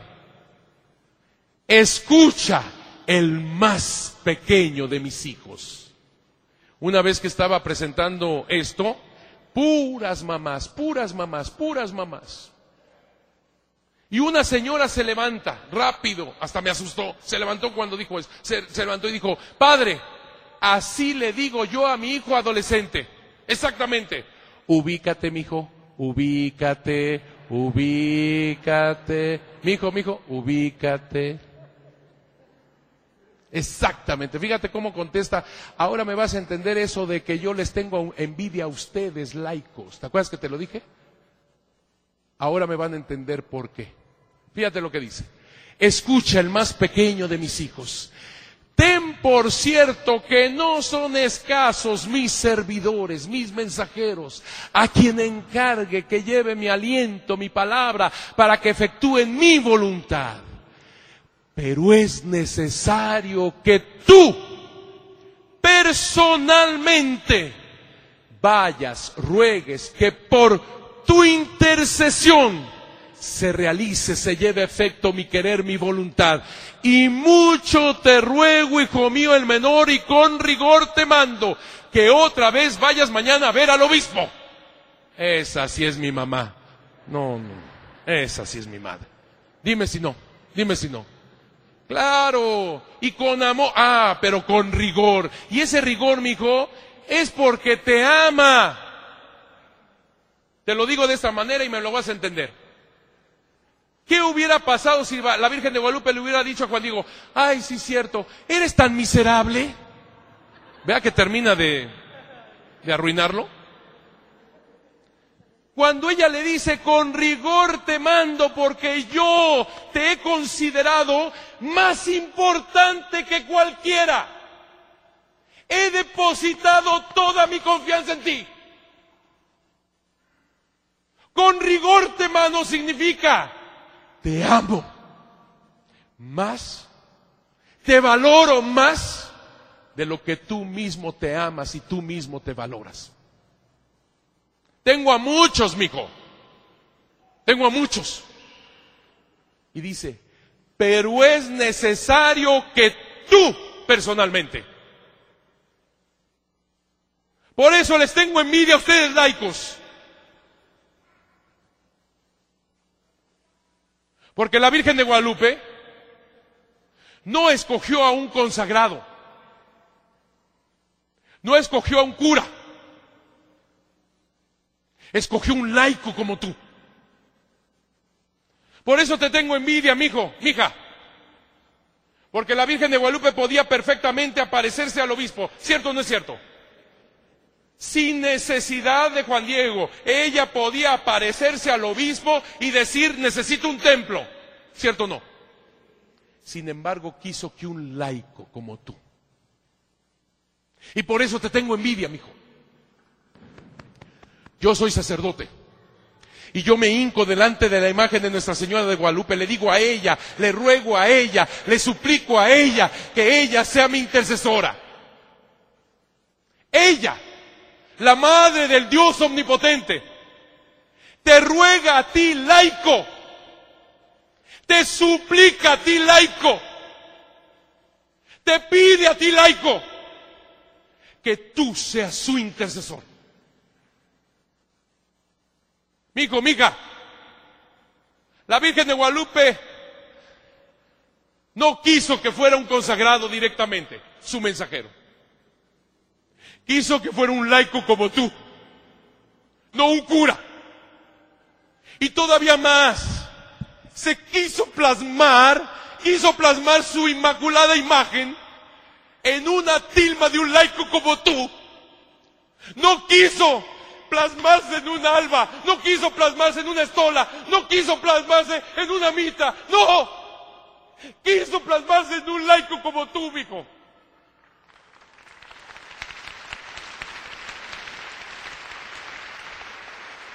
A ella, a ella, a ella que los eligió a ustedes. Tengo a muchos, pero tienes que ser tú laico.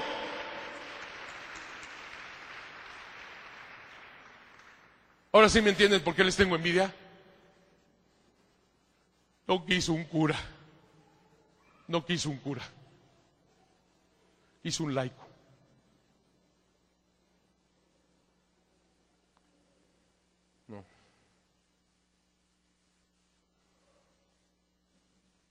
Cuando los veo a ustedes y todo lo que Dios hace a través de ustedes, te sientes pequeñito como sacerdote me siento tan, tan pequeño ante laicos como ustedes, tan fuertes, tan llenos de fe, tan llenos de esperanza, tan llenos de amor.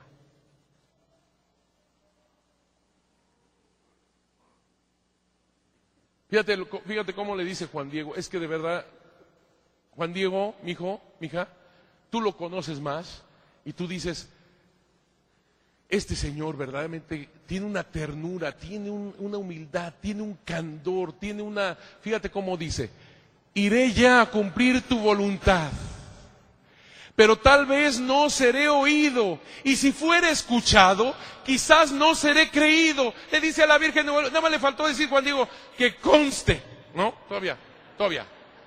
Pero en verdad, mañana en la tarde, cuando se meta el sol, vendré a devolver a tu amable aliento, a tu amable palabra, lo que me responde el gobernante sacerdote. Fíjate lo que dice Juan Diego, fíjate cómo lo dice. Ya me despido de ti respetuosamente, hija mía, la más pequeña, mi muchachita, señora, mi niña, descansa otro poquito. Juan Diego le dice a la Virgen de Guadalupe que descanse cuando él es el que ha estado en friega. No, no puede ser. Digo, perdón por la palabra, pero se me, salió. Pero, pero sí, ¿se, entendió? Bueno, perfecto. Pero fíjate, él ha andado para arriba, para abajo, esperando que esto, que el otro. Y le dice a la Virgen, descánsate otro poquito. Es la Virgen. Es un candor. Mira, cuando yo me muera, le voy a decir a Juan Diego, qué bárbaro. Qué manera de hablar, ¿verdad? Qué manera de sentir, qué manera de vivir, qué candor, qué humildad, qué, tiene 57 años, mijo. Y hace cuenta que es un. ¿Sabes lo que dice el Evangelio? Un puro de corazón son los que verán a Dios. Sigo. Va de nuevo con el obispo, otra vez lo dejan ahí esperando. Por fin entra y el obispo lo escucha y dice, este indígena dice la verdad, está, es coherente lo que me dice, hay algo que me dice que es verdadero y todavía quiere confirmar el obispo y dice, quiero una señal. Fíjate, como gracias al obispo, gracias a su petición, tenemos la imagen de Nuestra Señora de Guadalupe. Gracias a él. ¿Te das cuenta cómo el obispo es clave, es eje de todo esto? No es el malo de la película, al contrario, él es el que proclamó, si Dios no provee con remedio de su mano, está la tierra en punto de perderse totalmente. Sigo. Todavía más. Fray Juan de Zumárraga menciona a estos, agarra a estos servidores que siempre están papaloteando en torno al obispo. Me estoy, me estoy refiriendo a Zumárraga, ¿eh? Me estoy refiriendo a Zumárraga y manda a sus servidores, a quienes deposita toda su confianza, fíjate, para que vayan a seguir a Juan Diego, dónde se mete, con quién habla, qué es lo que hace, vengan y me lo dicen, lo pierden de vista estos tontos, lo pierden de vista, se regresan con el obispo y le dicen, ese indio te miente, si vuelve hay que azotarlo. Fíjate estos, los mentirosos diciéndole al obispo que Juan Diego es el mentiroso. Sigo. Juan Diego le explica, él, jamás se enteró que lo estaban siguiendo, ¿eh? le explica a la Virgen que necesita una señal para el obispo, la Virgen le dice, mañana lunes 11 vienes aquí y yo te doy la señal para el obispo, la que sigue. Juan Diego llega a su pueblo, ¿dónde vivía? ¿Dónde vivía? Él es de Cuautitlán, pero ¿dónde vivía en ese momento? ¿Dónde vivía? ¿Dónde vivía? Tulpetlac, muy bien, por allá lo dijeron medio raro, pero bueno, 10. Tulpetlac. Y empieza a ver un doctor, ¿por qué? Porque su tío, el anciano, ah, ya me van entendiendo lo de anciano, ¿verdad? Ya me van entendiendo lo anciano. Es la raíz, es la verdad, es la tradición, es la autoridad, es la sabiduría. Ya me van entendiendo lo de anciano. El anciano se le está muriendo. Juan, Juan Bernardino no solamente se está muriendo un pariente suyo, se está muriendo el anciano, se está muriendo su cultura, se está muriendo su identidad, se está muriendo su tradición, se está muriendo su sabiduría. ¿Quedó claro? Entonces busca un, sacerdote. Y eso porque Juan, Bernardino le dijo, mañana temprano vas por un sacerdote para que me confiese y me prepare para morir. ¿Te acuerdas? Fíjate cómo Juan Bernardino representa tanto a los indígenas que decían el quinto sol va a, despedazarse, ya los terremotos vienen, el cometa, el eclipse, pero también representa a los españoles cuando dice Juan, Juan, Juan de Zumárraga, cuando dice el obispo, si Dios no provee con remedio de su mano está la tierra en punto de perderse. La que sigue. Así que tenemos, no sé si lo logren ver a Juan Diego, ¿lo logran ver? En Tulpetlac. Él tiene que recorrer todo esto para llegar a Tlatelolco que se encuentra aquí. Por lo tanto, tiene que pasar por el Tepeyac. Ahí va Juan Diego. No, no, no, no. Déjame a mí, déjame a mí. Ahí va. ¿Eh? Dos horas y media para hacer correr a Juan Diego en el PowerPoint. Así que no es justo, vamos a regresarlo así y otra vez, ahí va. Cuando se está acercando Juan Diego al Tepeyac, se acuerda, se me olvidó. Un día antes debería de haber estado aquí por la señal para el obispo, se me olvidó. Y el indígena de 57 años de edad dice, ya sé, le doy la vuelta al cerro y así la Virgen no me ve. Hazme favor. Pero estamos peor que Juan Diego. ¿A poco no dices de repente, apaga la luz para que nadie nos vea? Ay, Juan Diego, Dios te está viendo. ¿Sí quedó claro? Ahí dice el, dice el Nican Mopogua, es hermoso el Nicamopowa, ¿eh?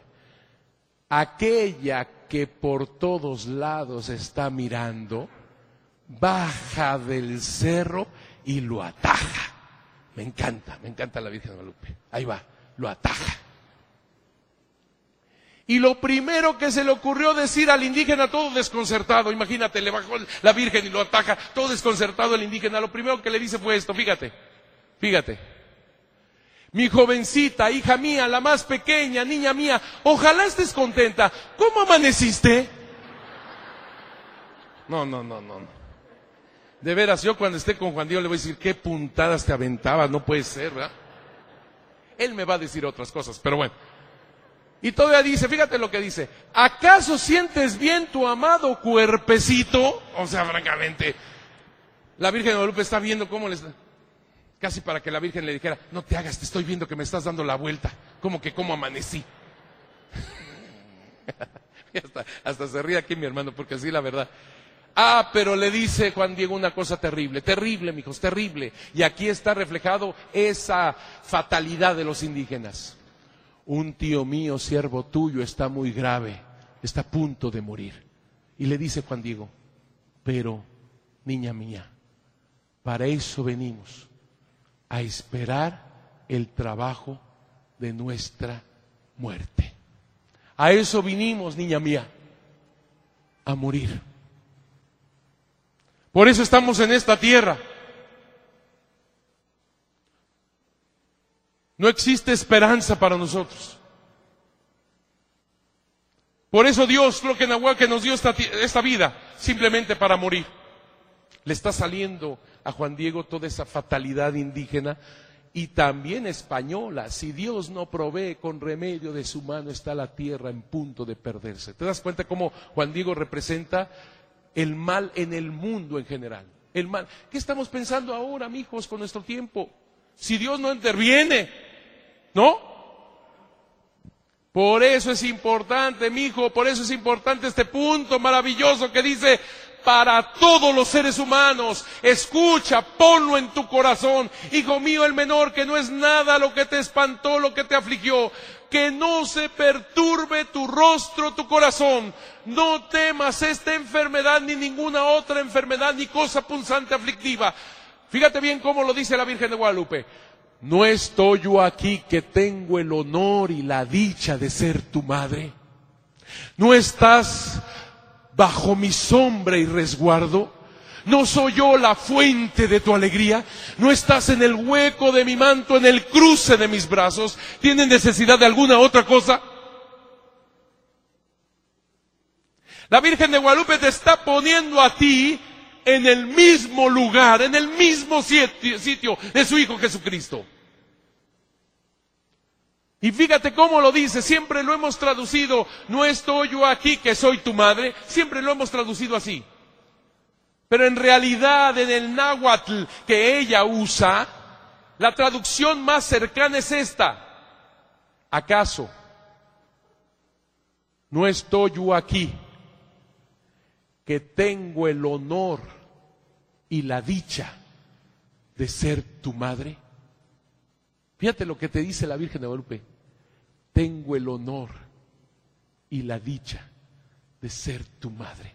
La Virgen de Guadalupe se aparece en ese mismo momento a Juan Bernardino, al anciano, ya me van a entender con todo esto, se está apareciendo delante de la autoridad, del fundamento, de la raíz, de la verdad, de la autoridad máxima entre los indígenas.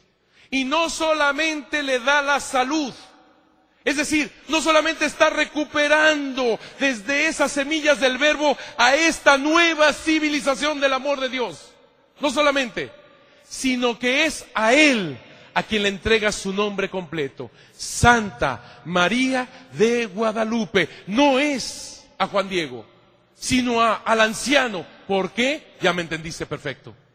Porque se está entregando Santa María de Guadalupe a la raíz del ser humano. ¿Me expliqué? ¿Por qué se llama Santa María de Guadalupe? Te lo prometí hace qué? Tres horas, ¿verdad? ¿Por qué se puso ella este nombre de Santa María de Guadalupe? María, origen judío. Guadalupe, origen árabe. María significa la elegida por Dios, la iluminadora, no es la luz, sino la que ilumina, la más hermosa. ¿Quién se llama María? Por favor, levante la mano. Perfecto, gracias. Hoy su esposo no duerme, porque van a estar así con el codo. ¿Qué tal? ¿Cómo me llamo? Abel, Abel, Abel, ¿cómo me llamo? la elegida por Dios, la iluminadora, la más hermosa. Guadalupe, origen árabe. Guadalupe, el cauce del río. También se traduce como río de piedras negras, río de lava negra, o río escondido. Si te fijas, todo es lo mismo. Es el cauce del río, lo que está en el fondo, las piedras del fondo, lo escondido por el agua. No es el agua, sino lo que porta y lleva el agua. Por lo tanto, María de Guadalupe escogió ella ese nombre que es su misión. Llevarnos a quien es la luz. Llevarnos el agua viva que es Jesús. ¿Me expliqué? Ella no es la luz, no es el agua, es Jesús la luz, es Jesús el agua viva. Por eso su imagen y su mensaje está centrado en Jesús. Por eso su nombre significa su misión, llevarnos a Jesús. Por eso me encanta, me encanta las bodas de Caná. Me encanta. Novio, novio, porque novio, ¿te acuerdas? Novio. Por eso me encanta que le pongan novio, porque novio. Novia, no había más. Perfecto, perfecto. Y en las bodas de Caná, María está atenta como buena mujer. ¿A poco no que María tiene un sexto, séptimo, como toda mujer? Octavo sentido. La mujer ya fue, regresó, volvió a ir, volvió a regresar. Y los varoncitos apenas allá vamos, allá vamos, a poco, a poco. ¿A poco no? ¿Cierto o no es cierto?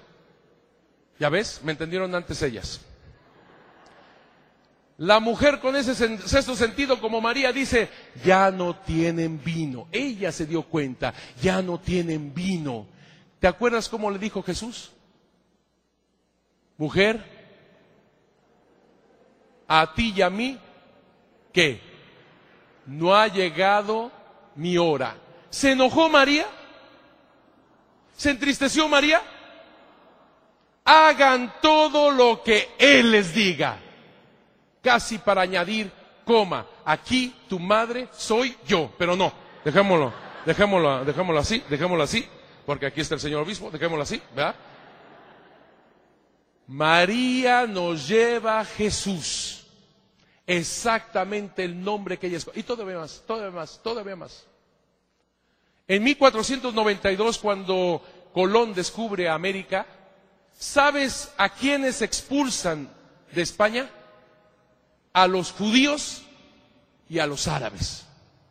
Así que María de Guadalupe está tomando los nombres de estas dos grandes culturas religiosas que creen en el único y verdadero Dios también ellos, pero que siempre están en guerra. Ella toma lo judío y lo árabe y lo hace suyo en armonía, en unidad. Ella toma a los expulsados, aquellos que a los ojos humanos son los más despreciados, en ella son su identidad. Ahora entiendes por qué es tan importante el nombre de Santa María de Guadalupe y por qué se lo da al anciano. Sigo. ¿Te acuerdas la verdad para el indígena que es? Flor y canto. Ve por unas flores que están en la punta de este cerro muerto pedregoso, salitroso, signo de muerte. Ahí están estas flores en un tiempo que lava, que no era el tiempo de flores, que estaba la escarcha de hielo. No se podía ni en el tiempo ni en el lugar haber flores. Y sin embargo, Juan Diego cree en la Virgen de Guadalupe. Sube hasta lo alto del cerro del Tepeyac y encuentra rosas de Castilla. Ojo con esto, ojo con esto. Rosas para aquel entonces no era solamente la cualidad de la flor, una rosa, no, era variedad de flores. Decir rosas significaba variedad de flores. De Castilla, no es la calidad de la flor tampoco, no.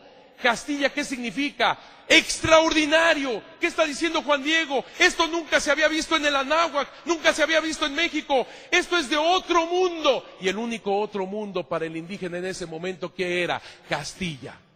¿Me expliqué? Por lo tanto, el decir rosas de Castilla significa variedad de flores extraordinarias. Toma las flores, las pone en su tilma. Alguien que me preste un, rebozo, por favor. Alguien que me preste un rebozo, por favor. Alguien, aquí mira, y hasta está como de tilma. Ya te lo quité. Ni modo, ni modo. Está perfecto. Está perfecto. Está perfecto. Está perfecto. ¿Por qué perfecto? Porque un macegual como Juan Diego no podía decorar su tilma. Tenía que tener el color crudo de la tilma. Solamente los nobles podían utilizar colores en su vestuario. Los las pone en su tilma, es decir, la verdad la está poniendo en su persona. La tilma para el indígena no es solamente una ropa para uso, no. No, no es como nosotros, sino que es su identidad. Por eso cuando la gente veía que no tenía color, que no tenía dibujo, es un más igual. ¿Me, me explicó? Con la tela, con tu ropa, sabían de qué género eras. Y todavía más, todavía más. Se hacía el matrimonio haciendo un nudo entre la tilma y el huipil de la mujer y así se hacía el matrimonio. Por lo tanto, la tilma significa mi persona, las flores dentro de mi persona.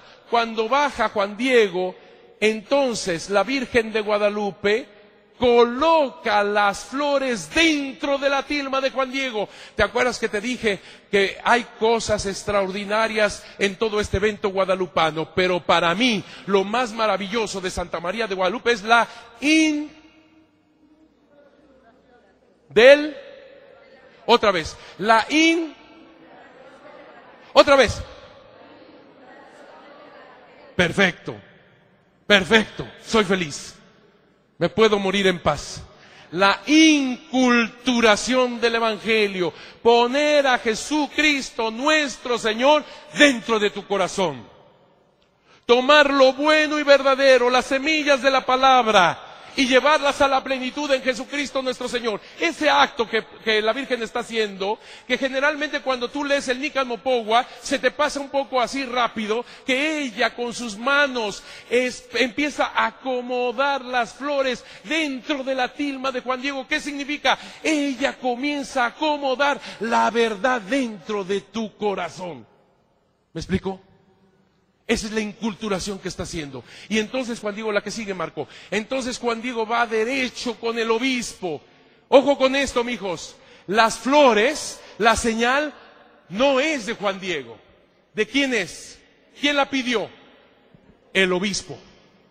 ¿Ok? El mensaje no es de él. Él es un mensajero. ¿Quién es el dueño del mensaje? El obispo. Por lo tanto, Juan Diego lleva la señal que le pertenece al obispo. La señal son las flores, ¿estamos de acuerdo? ¿Estamos de acuerdo? Que significan la verdad. En la mentalidad indígena le está llevando la verdad al obispo. Llega con el obispo, le da las flores que son la señal, y en ese preciso momento es cuando la imagen de Nuestra Señora de Guadalupe se imprime en la tilma de Juan Diego. Por lo tanto, por lo tanto, esta tilma, que es mía, al imprimirse la Virgen de Guadalupe y por lo tanto hacer la parte de la señal para el obispo, ya no me pertenece. Mi tilma ya no me pertenece. ¿A quién le pertenece? Al obispo. Y si pensamos que la señal son las flores de verdad, y ahora está la imagen de Nuestra Señora de Guadalupe en tu tilma laico, escúchame bien, tú laico eres la señal del inmenso amor de Dios por medio de Guadalupe dentro de tu iglesia para el mundo entero.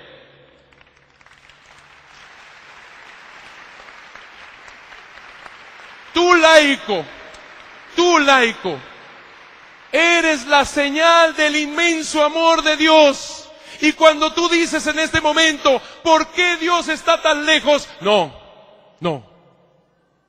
Dios ha venido a través de Santa María de Guadalupe a hacer su casita sagrada en tu corazón.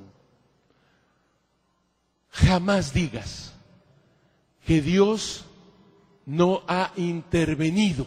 No. Dios nos está diciendo, ya intervine en el mundo. Ya intervine en el mundo. Te hice a ti, laico, dentro de tu iglesia. Tú eres mi instrumento. A través de ti manifestaré mi amor a todo el mundo. Tú eres laico, las flores, el canto, la verdad de Dios para el mundo entero. Tú eres la señal del amor de Dios, laico.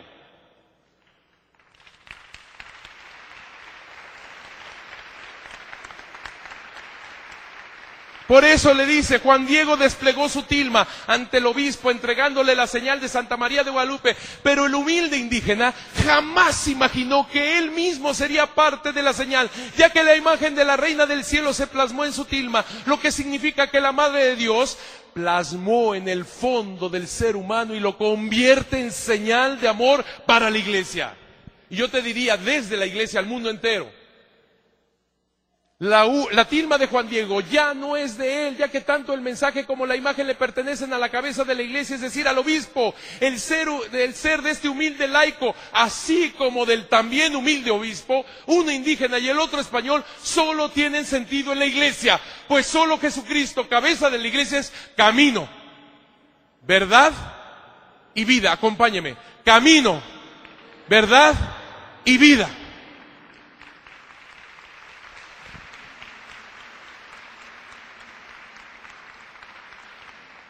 Fíjate lo que escribe Fray Juan de Zumárraga el obispo, fíjate, fíjate lo que escribe en 1539, más o menos. Fíjate, por favor, ¿te acuerdas que en 1529 él había escrito al mismo rey? Fíjate, en 1500 diez años después, 1539 dice, dice Fray Juan de Zumárraga, aquí, le está diciendo al rey, aquí, desde las Indias, desde México, Quizás quiere ya ordenado Dios que de acá la dicha universal reformación se haya de comenzar. A ver, a ver, a ver, a ver, a ver. ¿No es este el obispo quien dijo diez años antes, si Dios no interviene con remedio de su mano está la tierra que se pierde?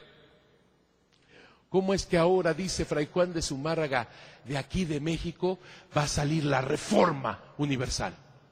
Cambió el corazón del obispo, ¿te acuerdas? Cambió el corazón del obispo. Fíjate lo que dice Fray Juan de Zumárraga a los cinco días antes de morir. Y es verdad, le dice al rey, le dice al rey, y es verdad que habrá 40 días que con ayuda de religiosos comencé a confirmar los indios de esta ciudad. Eh, pasaron de 400 mil ánimas, mijos. Este viejito, perdón, este obispo confirmó a 400 mil indígenas en 40 días. ¿Te acuerdas que te dije que era imposible la evangelización antes de 1531? Confirmó a 400 mil indígenas. Para que tengas una idea, amigo, nada más para que tengas una idea. Antes de la llegada de los españoles, la Ciudad de México tendría alrededor de 200 mil indígenas. Dos veces la Ciudad de México en 40 días confirmó este señor. Sigo, sigo. Eh, pasaron de 400 mil ánimas los que recibieron el óleo y se confirmaron, a lo cual atribuyen mi muerte. Y yo la tengo por vida. Y con tal contento salgo de ella. Estaba feliz. No había miedo a la muerte. No había miedo a la muerte.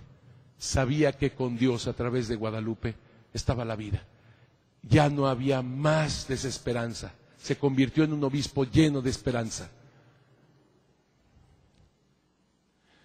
Tanto San Juan Diego Cuauhtémoc en un laico, primer indígena canonizado del continente y un obispo, los dos profundamente humildes y consagrados a Dios, los dos discípulos y misioneros de Jesucristo para nuestros pueblos tengan vida y la tengan en abundancia. Y todo esto lo viven y nos lo hacen vivir gracias a Santa María de Guadalupe, la discípula y misionera estrella de la evangelización, enviada por Dios Padre para, para que por medio del Espíritu nos diera a su propio Hijo Jesucristo. Ojo con esto, mijos. ¿Tienen el libro por ahí alguien que me preste la verdad de Guadalupe? Gracias. Les voy a hablar de la luna negra.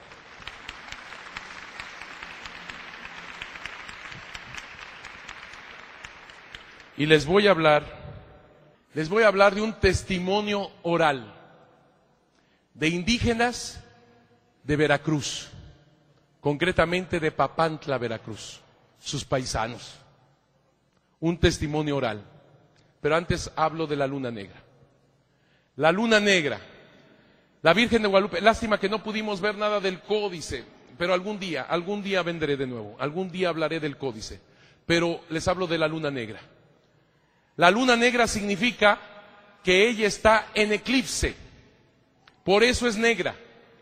Ella está parada en el centro de una luna negra. Ella, toda ella es un eclipse. Ella, ¿te acuerdas que, el eclipse para los indígenas es fatal? El mundo se acaba, ¿te acuerdas?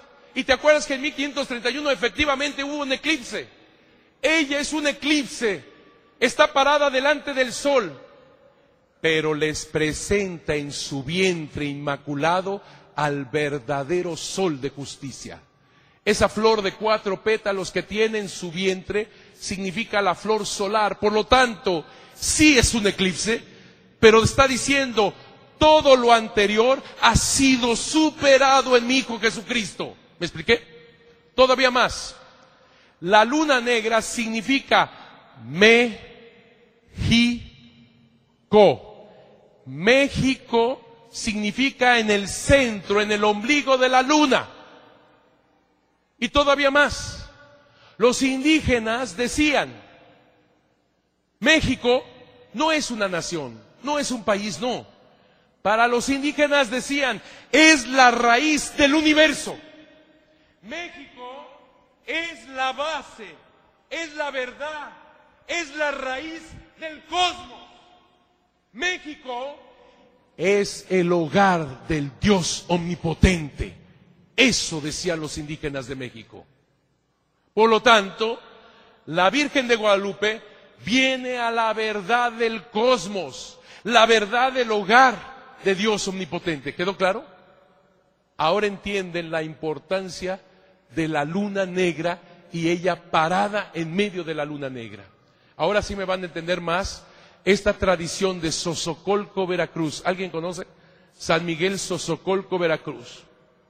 Un día, un diácono, todavía no era cura, Ismael Olmedo, lo mandan para dar una homilía, para dar una paraliturgia, una homilía a indígenas de San Miguel Sosocolco, Veracruz. Y llega el padrecito, nos dijo a nosotros directamente el padre Ismael, ahora ya es sacerdote y ayuda en la basílica, que llegó con un espíritu un tanto, tú no, tú sabes, ¿no? Así medio, estos indios no, saben lo que es la Virgen de Guadalupe, dice él. Les interesa el cohete y el otro cohete y... Pero yo, yo preparé mi homilía. Yo les voy a hablar de la Virgen de Guadalupe, pero los voy a calar, les los voy a poner a prueba. A ver qué me dicen ellos. ¿Me explico? Así fue. Buenos días, grandes jefes, dice el, el padrecito a los indígenas. Queremos que nos platiquen sobre la Virgen de Guadalupe. Hoy, en la fiesta de la Virgen de Guadalupe. Señor cura, ellos no distinguían si era diácono, si era seminarista. Señor cura, jefe servidor de las cosas santas. Fíjate qué bonito lo dice. Jefe servidor de las cosas santas. Buenos días. Te platico lo que hemos oído a los ancianos, nuestros abuelos. Me vas a entender, ahora sí me vas a entender la profundidad de lo que dicen. Hace muchas Pascuas, fiestas de San Miguel. Hace casi mil cosechas, dos por año. Por lo tanto, ¿hace cuánto? 500 años. Hace casi 500 vuelos del palo volador. ¿Se acuerdan, no? Un vuelo cada año durante una fiesta, por lo tanto, 500 años. Sucedió que allá en el centro de donde nos mandaban a nosotros, que éramos servidores del emperador gran señor, que vestía fina manta y hermosos plumajes, y ofrecían por el pueblo al Dios bueno lo que la tierra producía. Fíjate lo que dicen. Y la sangre de sus hijos, para que el orden de la vida siguiera adelante, llegaron hombres de cabello de sol, que nosotros ya sabíamos de su llegada, pero no esperábamos esos malos tratos de su parte, porque los creíamos enviados de los ángeles y solo trajeron mugre, enfermedad, destrucción, muerte y mentira. Nos hablaban de un Dios que amaba, pero ellos con su vida odiaban. El pueblo ya estaba cansado. Cuando en una oscura mañana de la media cosecha fuerte del café, mediados de diciembre, a uno de los nuestros le regaló Dios, Dios Espíritu Santo, un mensaje del cielo, como lo dijera el libro grande de nuestros hermanos los mayas, el Popol Vuh. El hombre se había portado mal y el gran Dios mandaría a alguien para, para rehacer al hombre del maíz. También el libro grande de los españoles, la Biblia, dice que después de que el hombre destruyó la armonía que había en el universo manifestada en el vuelo perfecto del volador, merecía la vida sin felicidad. Pero Dios prometió que alguien, nacido de nuestra raza, una mujer, nos devolviera la sonrisa a nuestros rostros, nos quitaría el mecapal con la carga en la cuesta más pesada y haríamos fiestas enteros sin acabarse. Apareció, así lo dicen los jefes, en el cerro de la náhuac, una señal del mismo cielo a donde llega la manzana del volador una mujer con gran importancia, más que los mismos emperadores, que a pesar de ser mujer, su poderío es tal que se para frente al sol, nuestro dador de vida, y pisa la luna, que es nuestra guía en la lucha por la luz, y se viste con las estrellas, que son las que rigen nuestra existencia, y nos dicen cuándo debemos sembrar, doblar o cosechar. Es importante esta mujer, porque se para frente al sol pisa la luna y se viste con las estrellas. Pero su rostro nos dice que hay alguien mayor que ella porque está inclinada en signo de respeto. Nuestros mayores ofrecían corazones a Dios para que hubiera armonía en la vida. Esta mujer dice que sin arrancarlos le pongamos los nuestros entre sus manos para que ella los ofrezca al verdadero Dios. Los tres volcanes surgen de sus manos y en el pecho aquellos que flanquean el anáhuac y el que vio la llegada de nuestros dominadores, que para ella tienen que ser tenidos y tenerlos como de una nueva raza. Por eso su rostro no es ni de ellos ni de nosotros, sino de ambos Fíjate cómo lo dicen, hijos. Su rostro no es ni de ellos ni de nosotros, sino de ambos.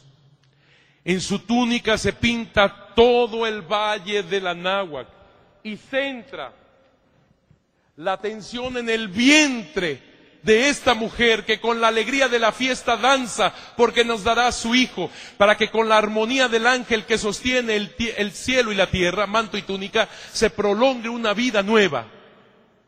Esto es lo que recibimos de nuestros ancianos, de nuestros abuelos, que nuestra vida no se acaba, sino que tiene un nuevo sentido y como dice el libro grande de los españoles, la Biblia, que apareció una señal en el cielo, una mujer vestida de sol, con la luna bajo sus pies y una corona de estrellas, y está a punto de parir. Esto es lo que celebramos hoy, señor cura, la llegada de esta señal de unidad, de armonía, de nueva vida.